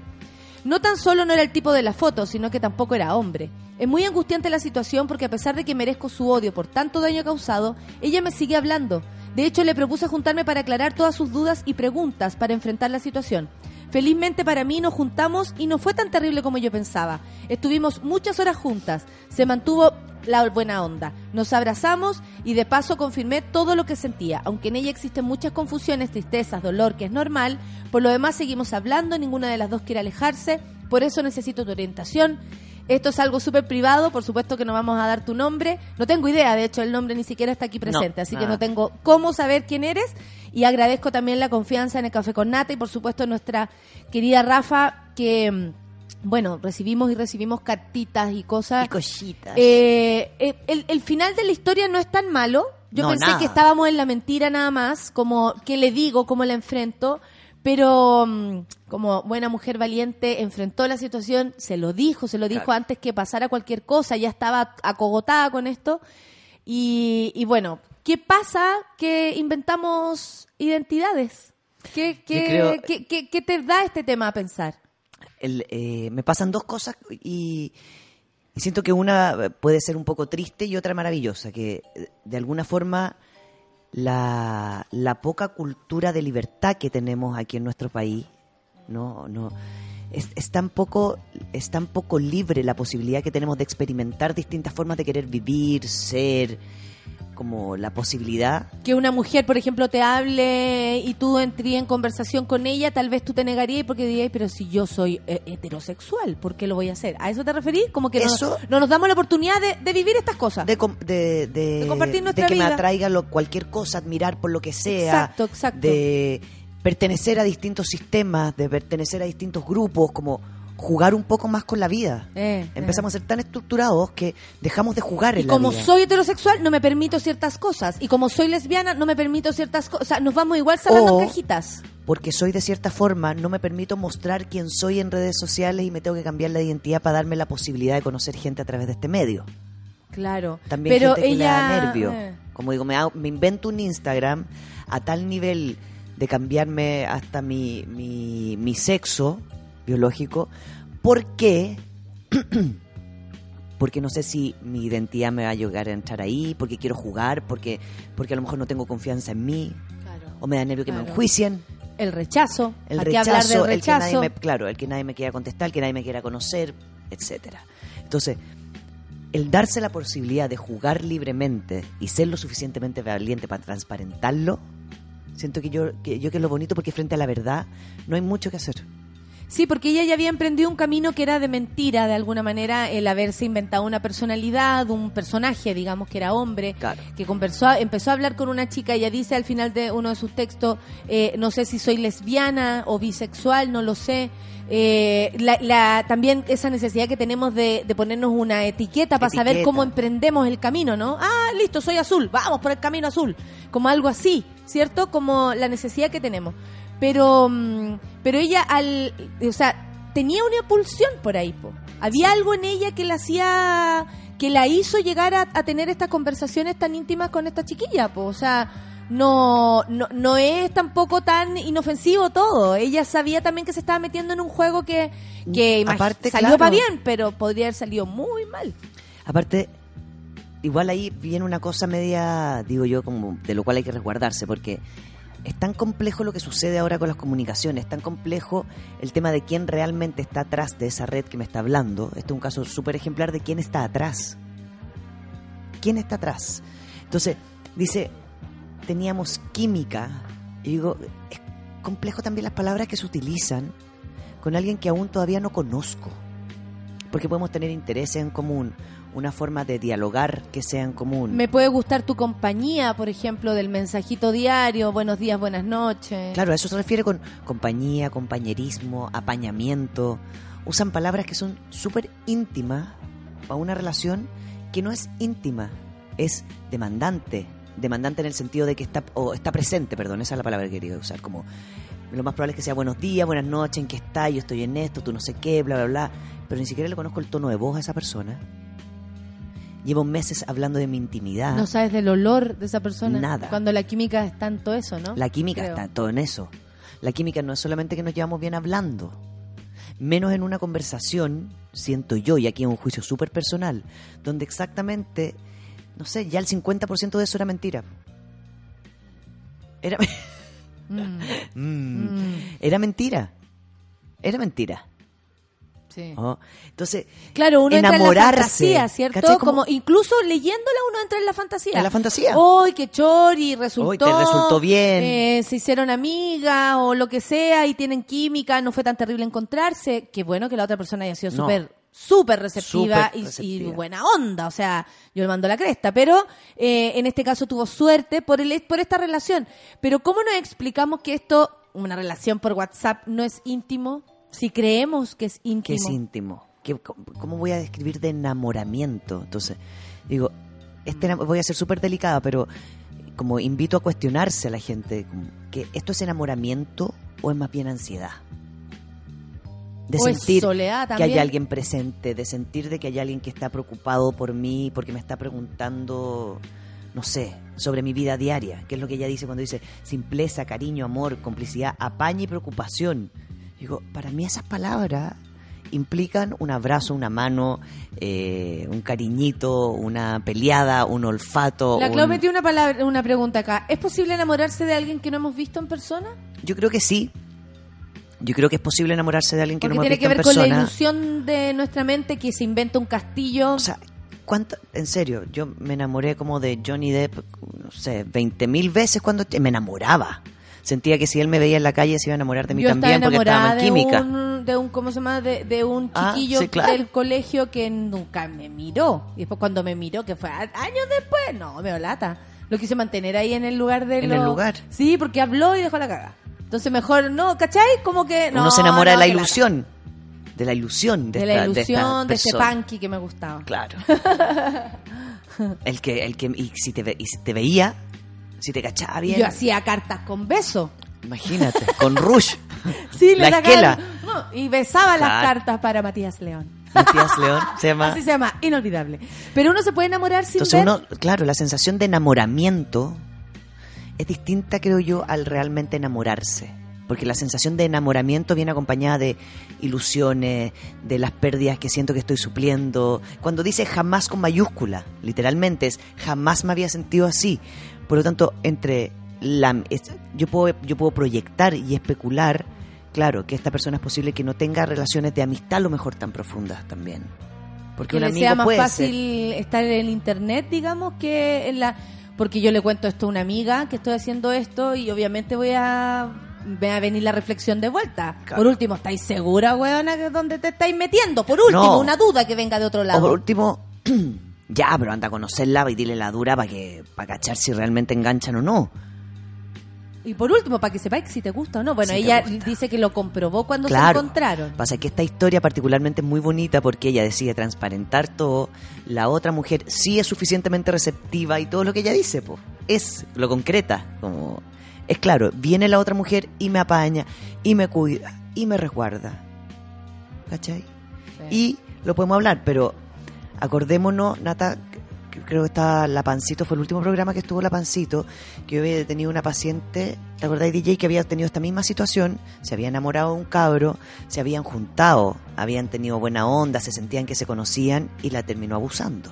Claro, claro. Eh, No, el tiempo de conocer a una persona... Entonces, no es, sí. no es tan simple como tres conversaciones por WhatsApp, ni vernos dos veces. Ni, ni, ni, ni follar una No, o dos. no, no. Es ¿cachai? mucho más Es tiempo mucho que eso. más que eso. Entonces, pues digo, es esta generación, siento yo que emocionalmente es aún más torpe que la nuestra y que para arriba. Como que siento que lo emocional se va entorpeciendo cada vez más porque se pone todo muy ansioso. Todo es desde la respuesta inmediata. Entonces me enamoro porque converso con alguien en buena onda por WhatsApp y siento que me enamoro. Mira, la Orfe dice son puras fantasías. Medalla dice, pero ¿puede ser enamoramiento que se siente por la persona que se conoce a través de redes sociales al final una idealización de esa Claro. persona? Por ejemplo. Porque obviamente uno elige las palabras también. No le voy a decir, hoy no me güey. ¿Cachai? Así como, oye, no, güey, estoy como cuando uno está en face to face, que uno se dice, ay, y se muestra las caras y, y se te ve tu cuerpo si estáis molesta. Y transmites energías, ¿cierto? Malas, buenas, a Todas. tu pareja, a tus amigos, todas. Y eso es súper distinto que el, el smartphone que te da lo que el otro quiere decirte nada más. Yo te entiendo, le puedo decir, sí, sí te entiendo, mi amor. Y después me voy a culiar con alguien. Claro. ¿Cachai? O sea, no, no tiene que ver con la realidad de lo que incluso yo te pueda escribir, por mucho que tú te imagines Buenas que noches, yo soy mi honesta. amor. Estoy conversando. Sí, es que tengo mucho sueño, mi amor. Buenas noches. Y después, Hablamos. Chao. tararara, ta, ta, ta, ta, ¿cachai? Que a la cagada. Claro. Obvio, si se puede, po. La mentira aguanta mucho detrás del celular. Exacto. Entonces, ¿qué ilusión también se había hecho Mm. esta otra mujer de este hombre con el que estaba pinchando? Claro, anda a saber la historia que cuenta ella. ¿Cómo era en su cabeza? ¿Era alto? ¿Era flaco? ¿Tenía guata? ¿No tenía guata? ¿Tenía Tú siempre pelo? ponís como en las dudas con las redes sociales. A ti te Siempre. tiene muy impactada cómo ha ido penetrando en la vida y cómo además ha ido mermando en la vida, cómo te ha ido dando dificultades. Por ejemplo, a algunas personas les resulta más fácil hablar en el celular que en persona. No se juntan, pero, eh, eh, comillas, profundizan. Por ejemplo, Mucho, cuentan historias cuentan de todo. vida y todo lo aguanta el, el, el chat, ¿sí- ¿cierto? Pero en persona, tal vez esa persona, hola, bien, tú, ¿querés tomar algo? Bueno, Eh, y no fluye, y no se mueven, y, y, y- y- y ni Están siquiera... paralizadas. Y están paralizadas. ¿Qué reflexión tenés tú de la, desde la psicología frente a esto? Porque obviamente cambia todo, incluso ustedes, o sea, tienen que resolver problemas. Me- eh, tú lo has dicho acá, me puso me gusta, eh, me dio un toque, pura weá que tú decís, me estáis weyando que es un problema. O sea, a mí, de Hola, verdad, César Muñoz. la primera... que una vez llegó a mi pieza, me dio un toque. Y yo no sabía de qué mierda me no, estaba claro, te agarró el culo. ¿Qué, qué pasó? Y yo, ¿qué, qué sé? Y, y lo veía tan entusiasmado que no sabía cómo decirle qué weá está- No, ¿qué pasa, amigo? Cuéntame. Como que quise ser empática y después le dije, me estoy weando que en Facebook. Como que me dio risa. Pero yo trataba de empatizar, pero al mismo tiempo veía que estaba contento por un toque. ¿Cachai? Sí, que- Entonces que, parece era- que tenía una... A, mí, una vez, a mí me dieron un realidad toque... virtual era como ahí. Una vez a mí me dieron un toque que yo nunca caché que me habían dado ni un toque. Y después me encontré con esa persona en la calle y me dijo, nunca respondiste a mi toque. Y yo, ¿cómo se...? No, no, yo no sabía que era un Como un toque. empujón, yo, ¿qué una de teta, una no, un Un- toque. Yo, nunca respondiste un mi toque. Y yo, no, qué confusión. Entonces, uno es una forma nuevísima de dialogar. Eso, eso a ¿no? decir, como Es que se instala. Todo un vocabulario nuevo, un vocabulario que no es vocabulario, porque todo es Me cada vez más corto. y no me respondiste, me, me dejaste en visto. Te veo en línea. Está en línea. Está en línea. ¿Cuándo fue la última vez que se conectó? Ah, a las 4 de la mañana. ¿Qué habrá estado haciendo a las 4 de la mañana? No sé, famear, como súper Ah, fácil. lo mismo, el teléfono es de la persona, que tiene que Es andar que uno. La gente A mí construye, no me gusta que me sapeen, yo no sapeo. construye realidades tuyas en base a lo que cree Sí. de ti en ese momento. Entonces, si tú y yo, Natalia, estamos en una relación y estamos peleadas, entonces yo estoy obsesionada mirando tu celular, mirando el, tu WhatsApp para ver si te conectas. Esa es la obsesión, es verte en línea. Y tú te levantas al baño, literalmente a mear a las 4 de la mañana. Y para automatismo agarrar el celular para sentarte, no Puta, sé no sé, me da. A mí, por ejemplo, para no molestar, yo me voy con la luz, la del- luz. Del, celular. Mirando abajo para el piso. Sí. Hago eso. Y yo Y a veces estoy se abre la wea. en mi casa obsesionada esperando para Claro. ver si tú. Y te veo conectada a las 4 de la mañana. Y no en- te hablo. Y no me hablas. Y en mi cabeza hago el siguiente ejercicio. Debe estar súper angustiada, por eso está desvelada, debe estar viendo si yo estoy conectada, entonces me voy a salir rápido. Esas cosas hacen las personas. Entonces, para mí la gravedad implica porque sí estoy viviendo una vida paralela de algo que no tengo idea. Y el nivel de especulación, uno es terrible, porque todo es tortuoso, es como, no me pusiste atención, no me quisiste contestar, me estás castigando. Ah, no me quieres contestar al, al toque porque no sé qué, porque bla, bla, bla, o el me gusta, o le pusiste me gusta a la otra persona.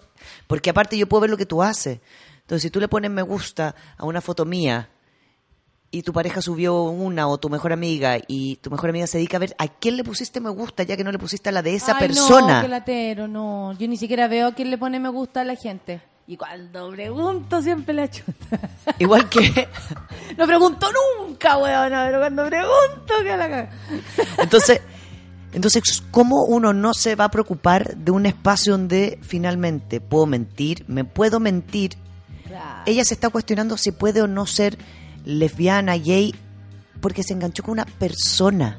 Sí, Ellos estaban hablando de una persona, daba lo mismo ¿no? su género. para la segunda media hora. Claro, porque en el fondo Ya. su género, su- o sea, perdón, su sexo dio lo mismo, su identidad de género dio lo mismo, porque ella pudo mentir siendo mujer, si es lo mismo soy mujer, hombre, si soy una persona en transición, no en transición, en qué tipo de transición. Years and Years ya no tiene las transiciones dadas, pero entregadas entre al computador, como la posibilidad es tan amplia.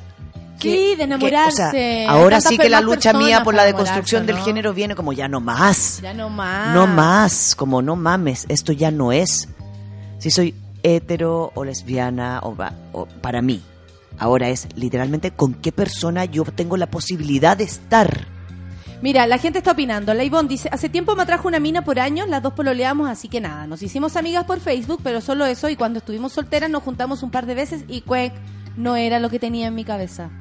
No, ¡Ay, qué rudo! Otra más, Fla, me relaciono con mucha gente por redes sociales. Más de alguna vez he tenido que racionalizar las situaciones y las conversaciones porque es súper fácil irse por el tubo de la ilusión.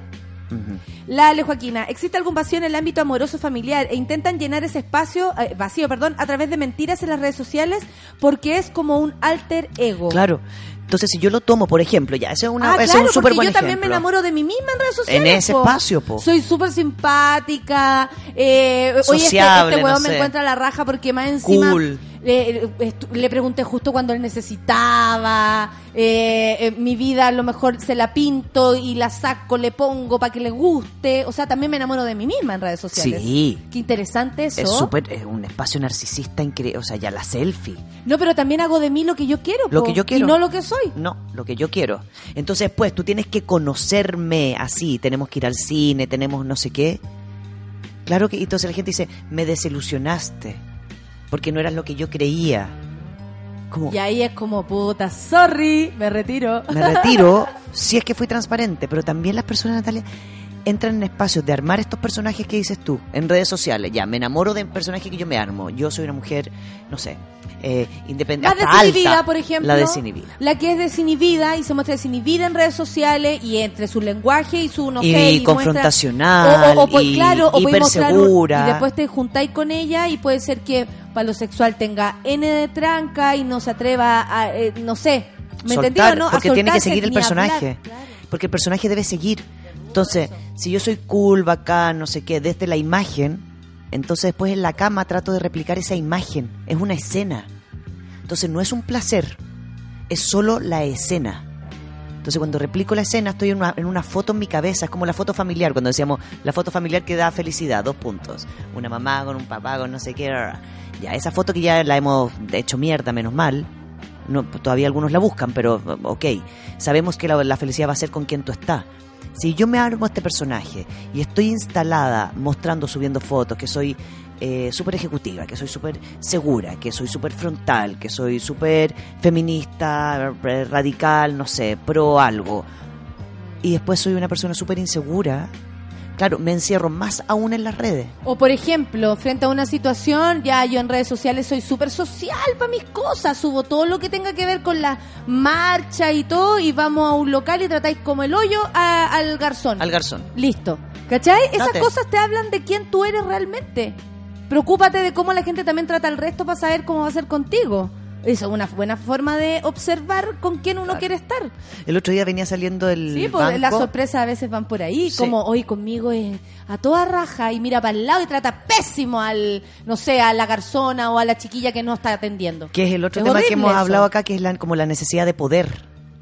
Como de, poder, de, de tener poder sobre alguien, sobre algo, sobre algún espacio donde pueda invalidar a la otra persona. Y eso es muy chileno.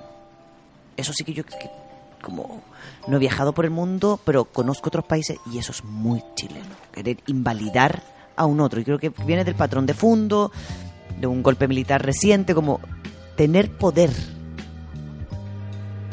Entonces, cuando siento que eh, armo esta estrategia de un personaje, también estoy teniendo poder sobre ti porque te estoy engañando. Uy, qué fuerte eso. ¿Cachai? Te Sí, estoy engañando, estoy sí. teniendo un poder sobre ti, estoy jugando Sí. contigo. Ojo con eso también, porque ahí es donde, bueno, la típica, te gustaría que te lo hicieran, en fin, pero también es hacerse cargo de lo que uno le puede provocar a otro. Sí. Y ese camino es súper es súper loco, porque tú decís, no, yo voy, yo voy con mi vida, yo soy libre, yo me muevo. Pero no, pues van, van dejando caídos. dejando. Oye, vamos a escuchar musiquita, vamos a descansar un ratito, son las 10.33, la gente te tiene un montón de mensajes, ¿ah? The Weeknd con I Feel, I Feel Coming. Ay, con me Nathan encanta. Es buena, esta, va a ser- esta canción va a ser clásico. Ah, sí. Estoy Yes. segura que se va a escuchar para Sí, siempre. pa' siempre. Café con Natanzuela.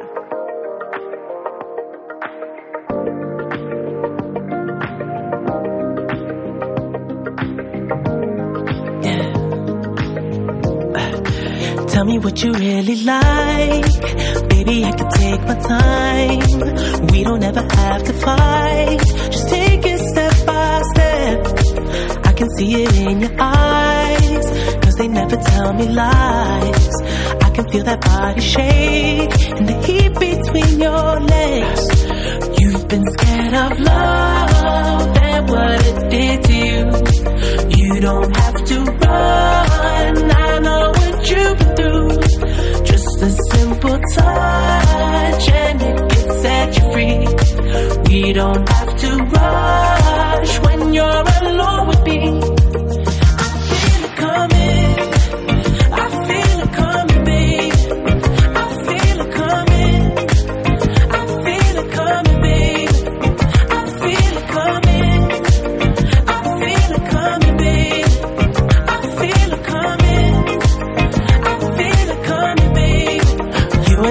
Single type, so baby, this the perfect time. I'm just trying to get you high, faded off this touch. You don't need a lonely night, so baby, I can make it right. You just gotta let me try to give you what you want. You've been scared of love and what it did to you.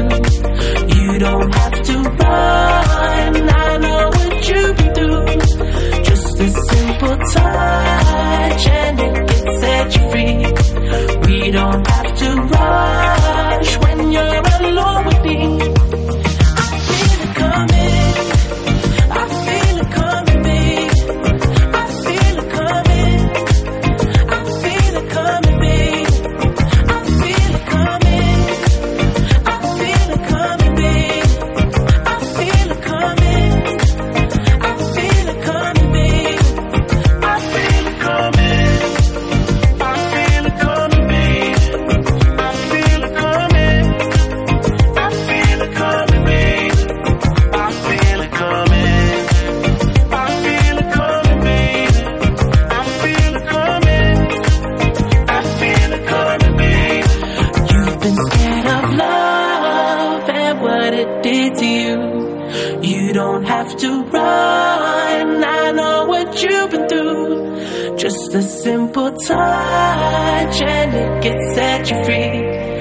We don't have to rush when you're alone with me.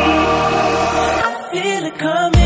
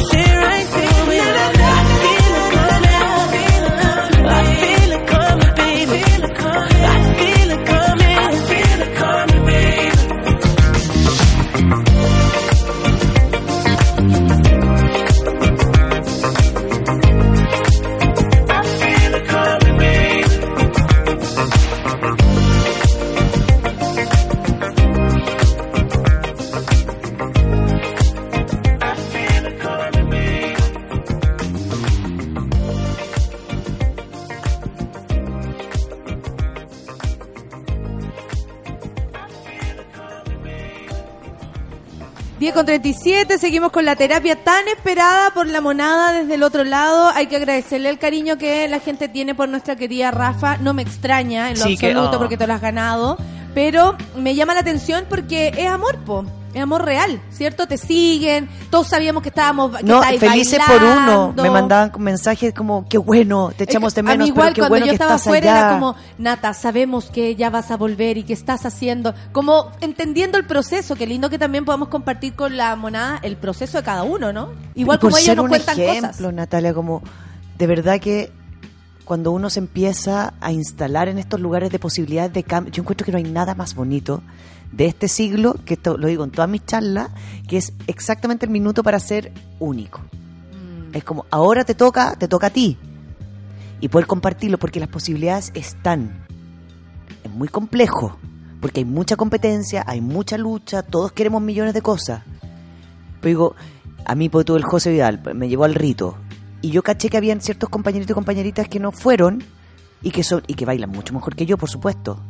Yo dije, no, entonces eh, me, decía el otro día, me decía, es que no es porque quien baile mejor o no, es quien decidió instalarse en este lugar y entrenar y venir y estar. Todo. Yo, acuérdate que venía los lunes, pedí cambiarlo para los jueves, para poder ir los lunes a ensayo. O sea, todo, es todo un sistema lo que Y se mueve. todos colaboramos para todos. Para poder. Para Entonces, todos, claro. sí. Por eso digo, como es muy complejo, pero es posible cuando uno está haciendo algo que uno quiere. Exactamente. Y no es como, ay, también... es que los lunes me da lata levantarme temprano. Pero me- caché que estamos hablando de No. honestidad también, Claro. porque hemos hemos dicho acá Claro, sigamos con lo y- último. y, y, y nuestra y nuestras derrotas. Eso es lo bueno que podemos compartir con la monada aquello. La gente me está contando historias de lo- la, la verdad y mentira de las redes. Por ejemplo, el quédate tranquilo, hombre, dice, sigo a una pareja que se muestra mucho por Instagram. Ya. Poca ropa, fotos, sexy, dan una imagen que follan cada cinco minutos. A uno le da una envidia, dice. El otro día uno de ellos me contó que no pasaba nada hace como un mes. No crean todo lo que ven. La Orfe dice, la gente veía las fotos de mi viaje en Twitter y creía que tenía plata. Oye, a mí también me decían que me iba a traer la plata en un camión Brinks. Cáchate, y me vine más pobre. Y me invitaban y cuando conté que había trabajado cuidando a una niña me dejaron de seguir. Dijeron que no podían ser amigas de una nana. Cáchate, ¿Cómo? o sea, que tú para viajar tenés que cumplir también, para lo que muestras, también tienes que cumplir requisitos. O sea, si tú viajas, también es como, ah, entonces tú eres viajada. No, soy una persona que ahorró para viajar. Por ejemplo, en mi caso, que lo he hecho así cada vez que viajo. No, soy una persona que ahorró para viajar. Mis padres jamás, a no ser que fuera Venezuela, que está en nuestra familia, pudieron llevarnos ni a Disney, ni a toda esa mierda. Nunca. Yo me he dado aquello, ¿cachai? Pero Sí. trabajo. También le baja el, el- el- se la reseca al, Sí. que, al que tiene una imagen idealizada de ti. Sí. ¿Cachai? Eh, bueno, tanto que Aparte, hablar. No, no, no, las mentiras, sigamos como con eso. Porque tomemos el mismo ejemplo aquí del, del café con nata. Yo tuve que, tuve que eh, como hablar desde una verdad para poder pedir ayuda, para poder mantener dos sueños, que era mantenerme en el programa y ponerme a bailar. Y eso implicó modificar un sistema no solamente pro- programático de otra gente, de los otros panelistas, de pedir ayuda, de como una red. Entonces digo, si esas de redes están, claro, de, de cariño, de respeto, de voluntad, de querer que tú estés, de tu querer estar, de entender lo que tú haces. Entonces digo, ¿por qué cresta entrar en juegos tan de mentira si en el fondo lo estoy pasando tan mal? ¿Para qué? Como que te ponías otro obstáculo en Porque- tu vida porque ahora hay que arreglar más encima la mentira que estáis haciendo. po, ¿Y cuál ¿no? es el sentido? Porque yo digo, yo puedo tener fantasía. Obvio, ¿no? de hecho, ojalá tengamos Ármala. varias. Tu material erótico es bonito. Si a esta pareja le gusta mostrarse en pelota porque son exhibicionistas, entonces le hacen la raja. Y cuando se sacan la foto, puta, se calientan y lo pasan bien, la raja. Ah. Pero esa misma pareja, si lo está haciendo para qué? Para verse como. De nuevo, ahí, vienen ahí vienen las Sexy, otras fotos. follones, ¿qué? Sexy follones y qué. Pero si yo no me caliento con mostrarme sexy follona, ¿para qué cresta lo estoy haciendo? ¿Para qué te vas a exponer en un espacio que te hace daño a ti misma? ¿Para qué? Como, ¿por qué nosotras las personas tendemos a seguir desde el discurso? Estamos hablando de queremos que queremos cambiar, no queremos exponernos, que el patriarcado, que el que mm, eh, no sé, la, la, redes, la publicidad, todo lo que se nos ha armado de cómo es supuestamente nuestra felicidad. No estamos cuestionando eso constantemente, pero estamos armando otro prototipo. Otro prototipo, que es cuánto Instagram voy a tener, cuántos likes voy a tener, qué foto le va a ir mejor que otra. La gente se instala a ver eso. ¿Qué foto le fue mejor? ¿A cuál le fue peor? Y esta otra tiene más me gusta y hizo una foto similar a la mía. Nosotros entonces yo hicimos, creo que... nosotros hicimos un, un- ¿cómo se llama? En cómo la gente también te, te quiere ver. Porque, por ejemplo, oye, y tú cuando viajaste te fue la raja. Yo mostré solamente mi trabajo cuando viajé. El resto, que mi abuelo le pasó algo aquí, yo no lo mostré.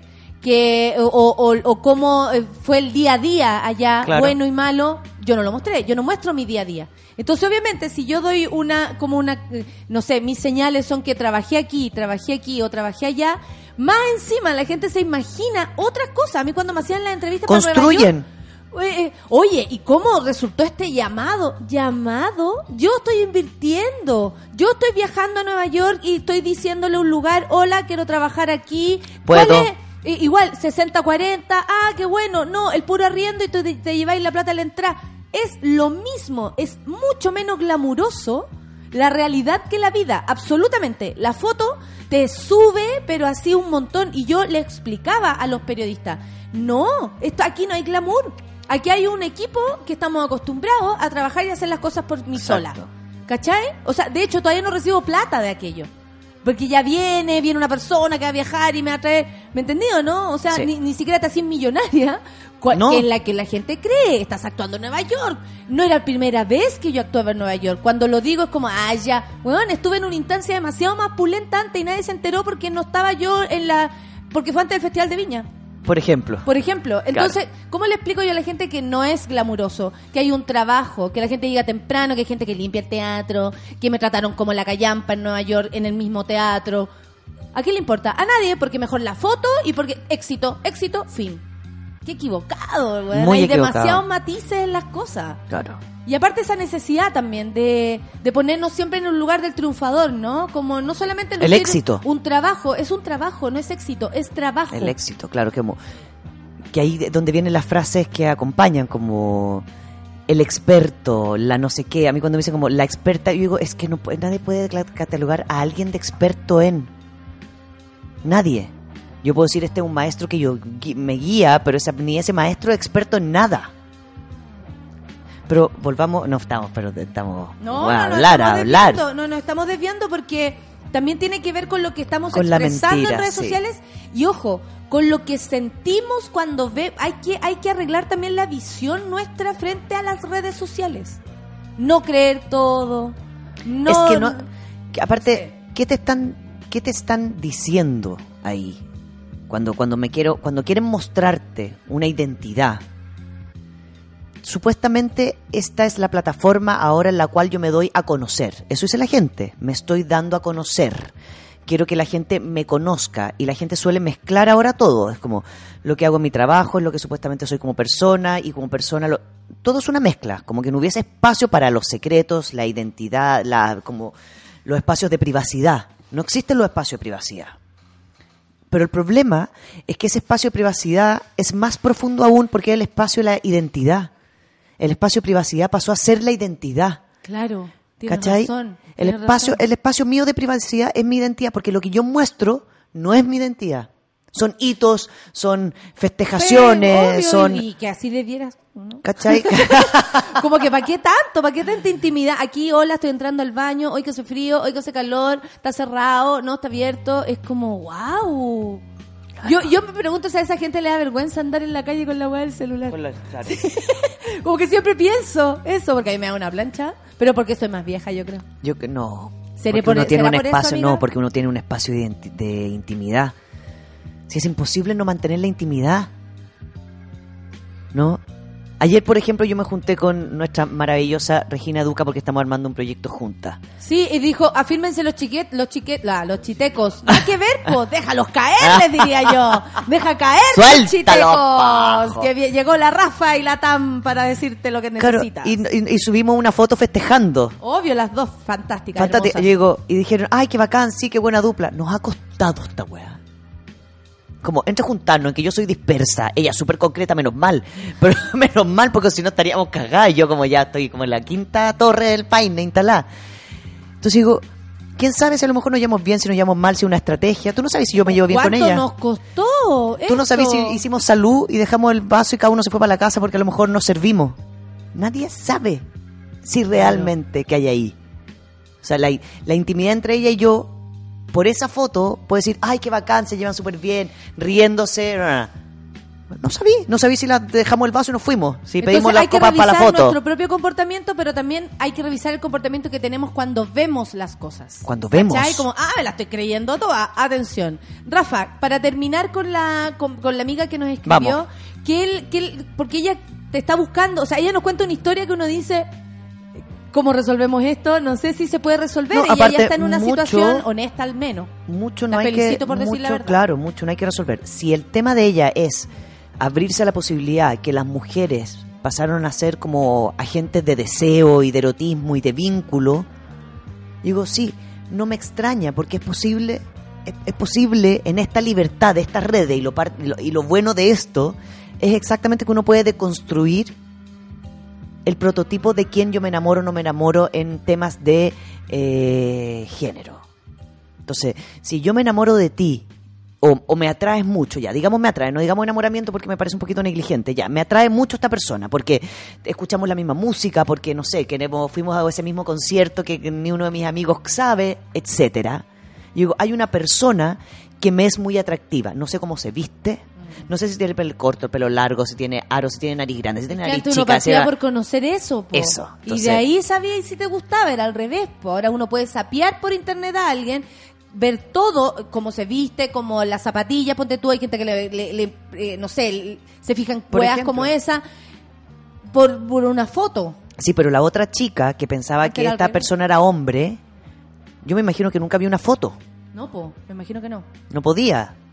No, no, no, no puedo porque le estoy absolutamente mintiendo en relación a eso.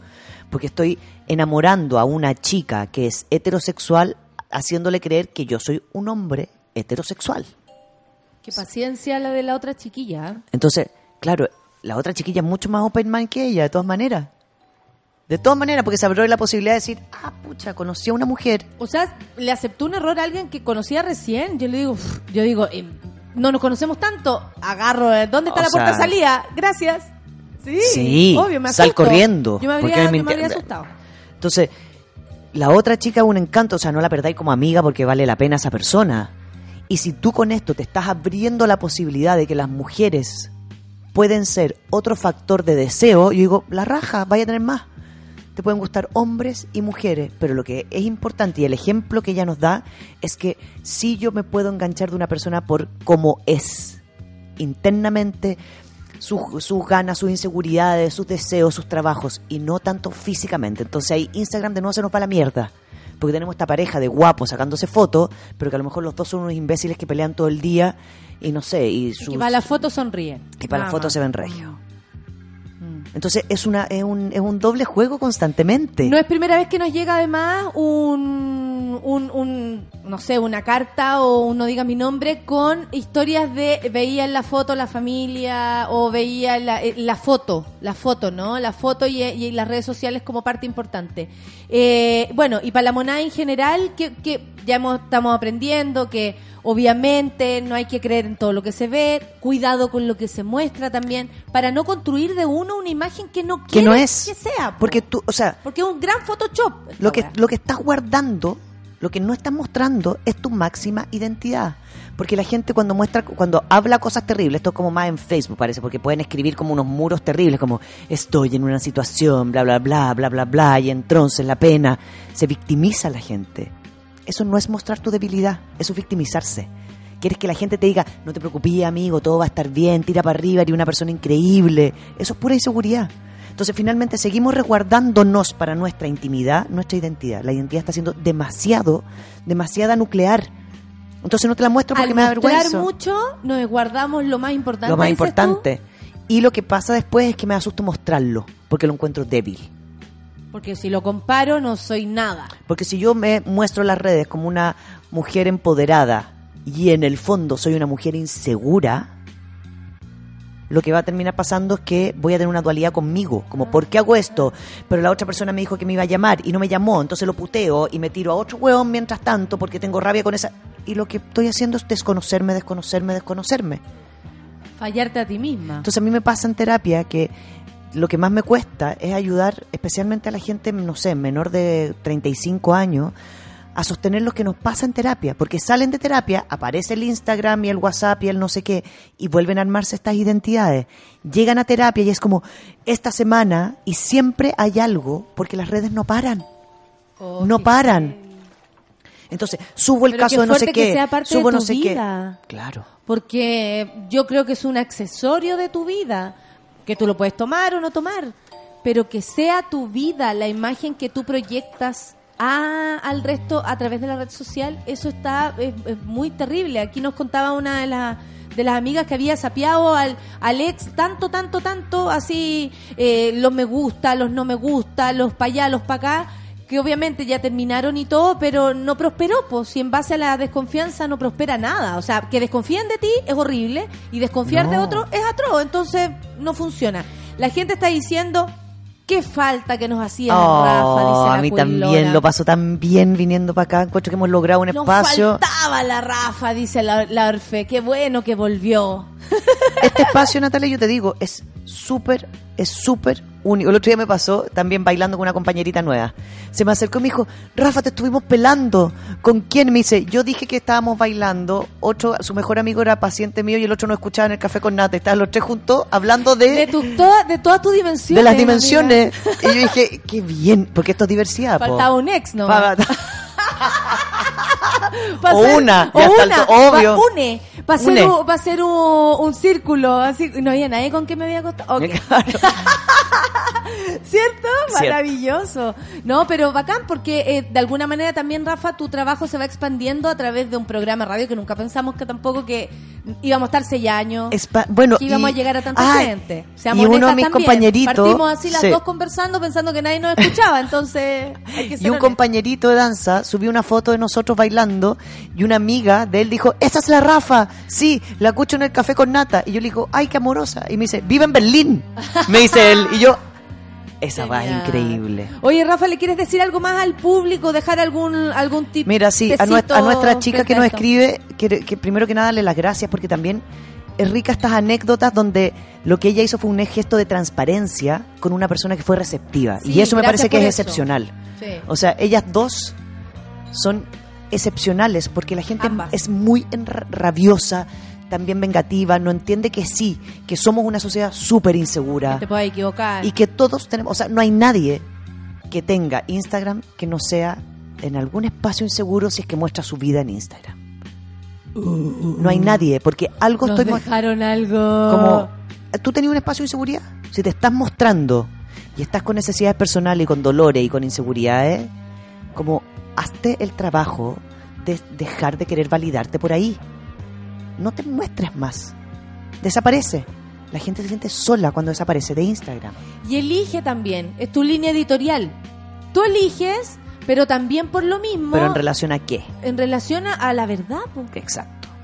a lo que de verdad eres. ¿Te gusta la fotografía? Muestra las fotos. ¿Te gusta no sé qué? Muestra no sé qué. Pero no te muestres una personalidad que no eres. Porque en el fondo vas a la gente pues va a sentir que le mientes. Haciéndote No vaya a poder sostenerlo. Te va a dar colon irritable seguro.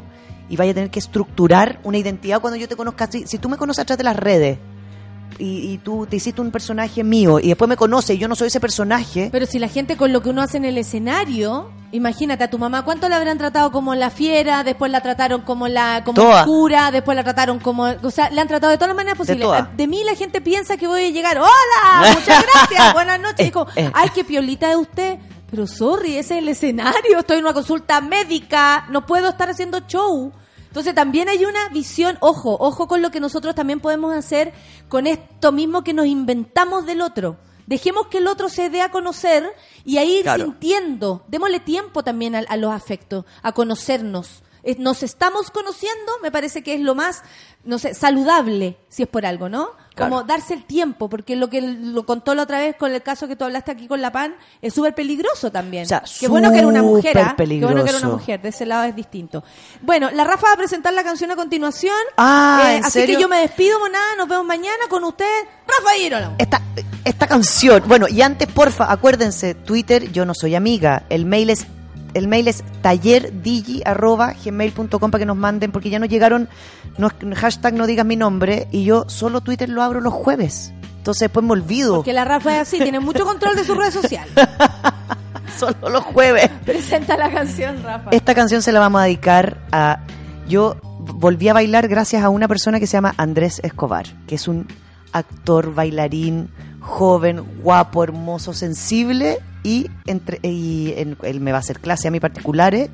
Y esta canción la pone constantemente y yo la amo porque es sexy, porque es rica y es de Drake y se llama Teenage Fever.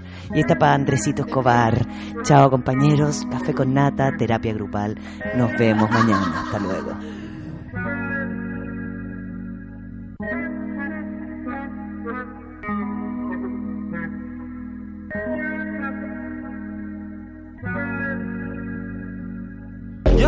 Is hard to carry after dark. You're to blame for what we could have been, cause look at what we are. Your friends are scared to tell you you went too far. Funny that it's always been all about you from the start. I met someone new last night and we kicked it. And I'm going back there tonight. And you know what's on my mind this time.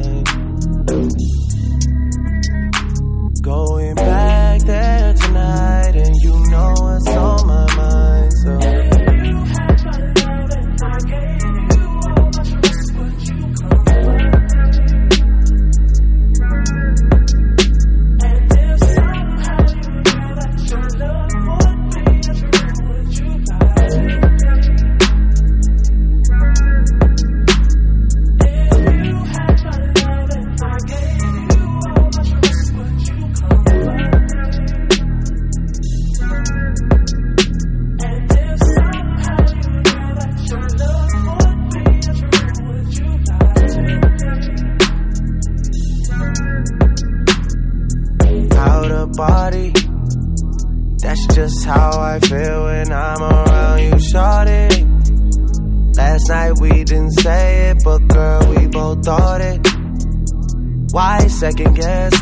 I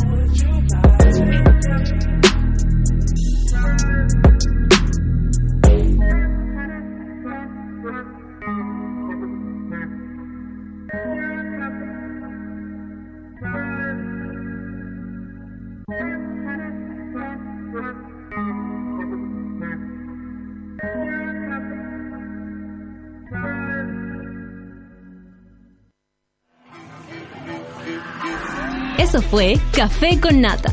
Gracias por ser parte de esta comunidad y hacer de Mordor un lugar más apacible.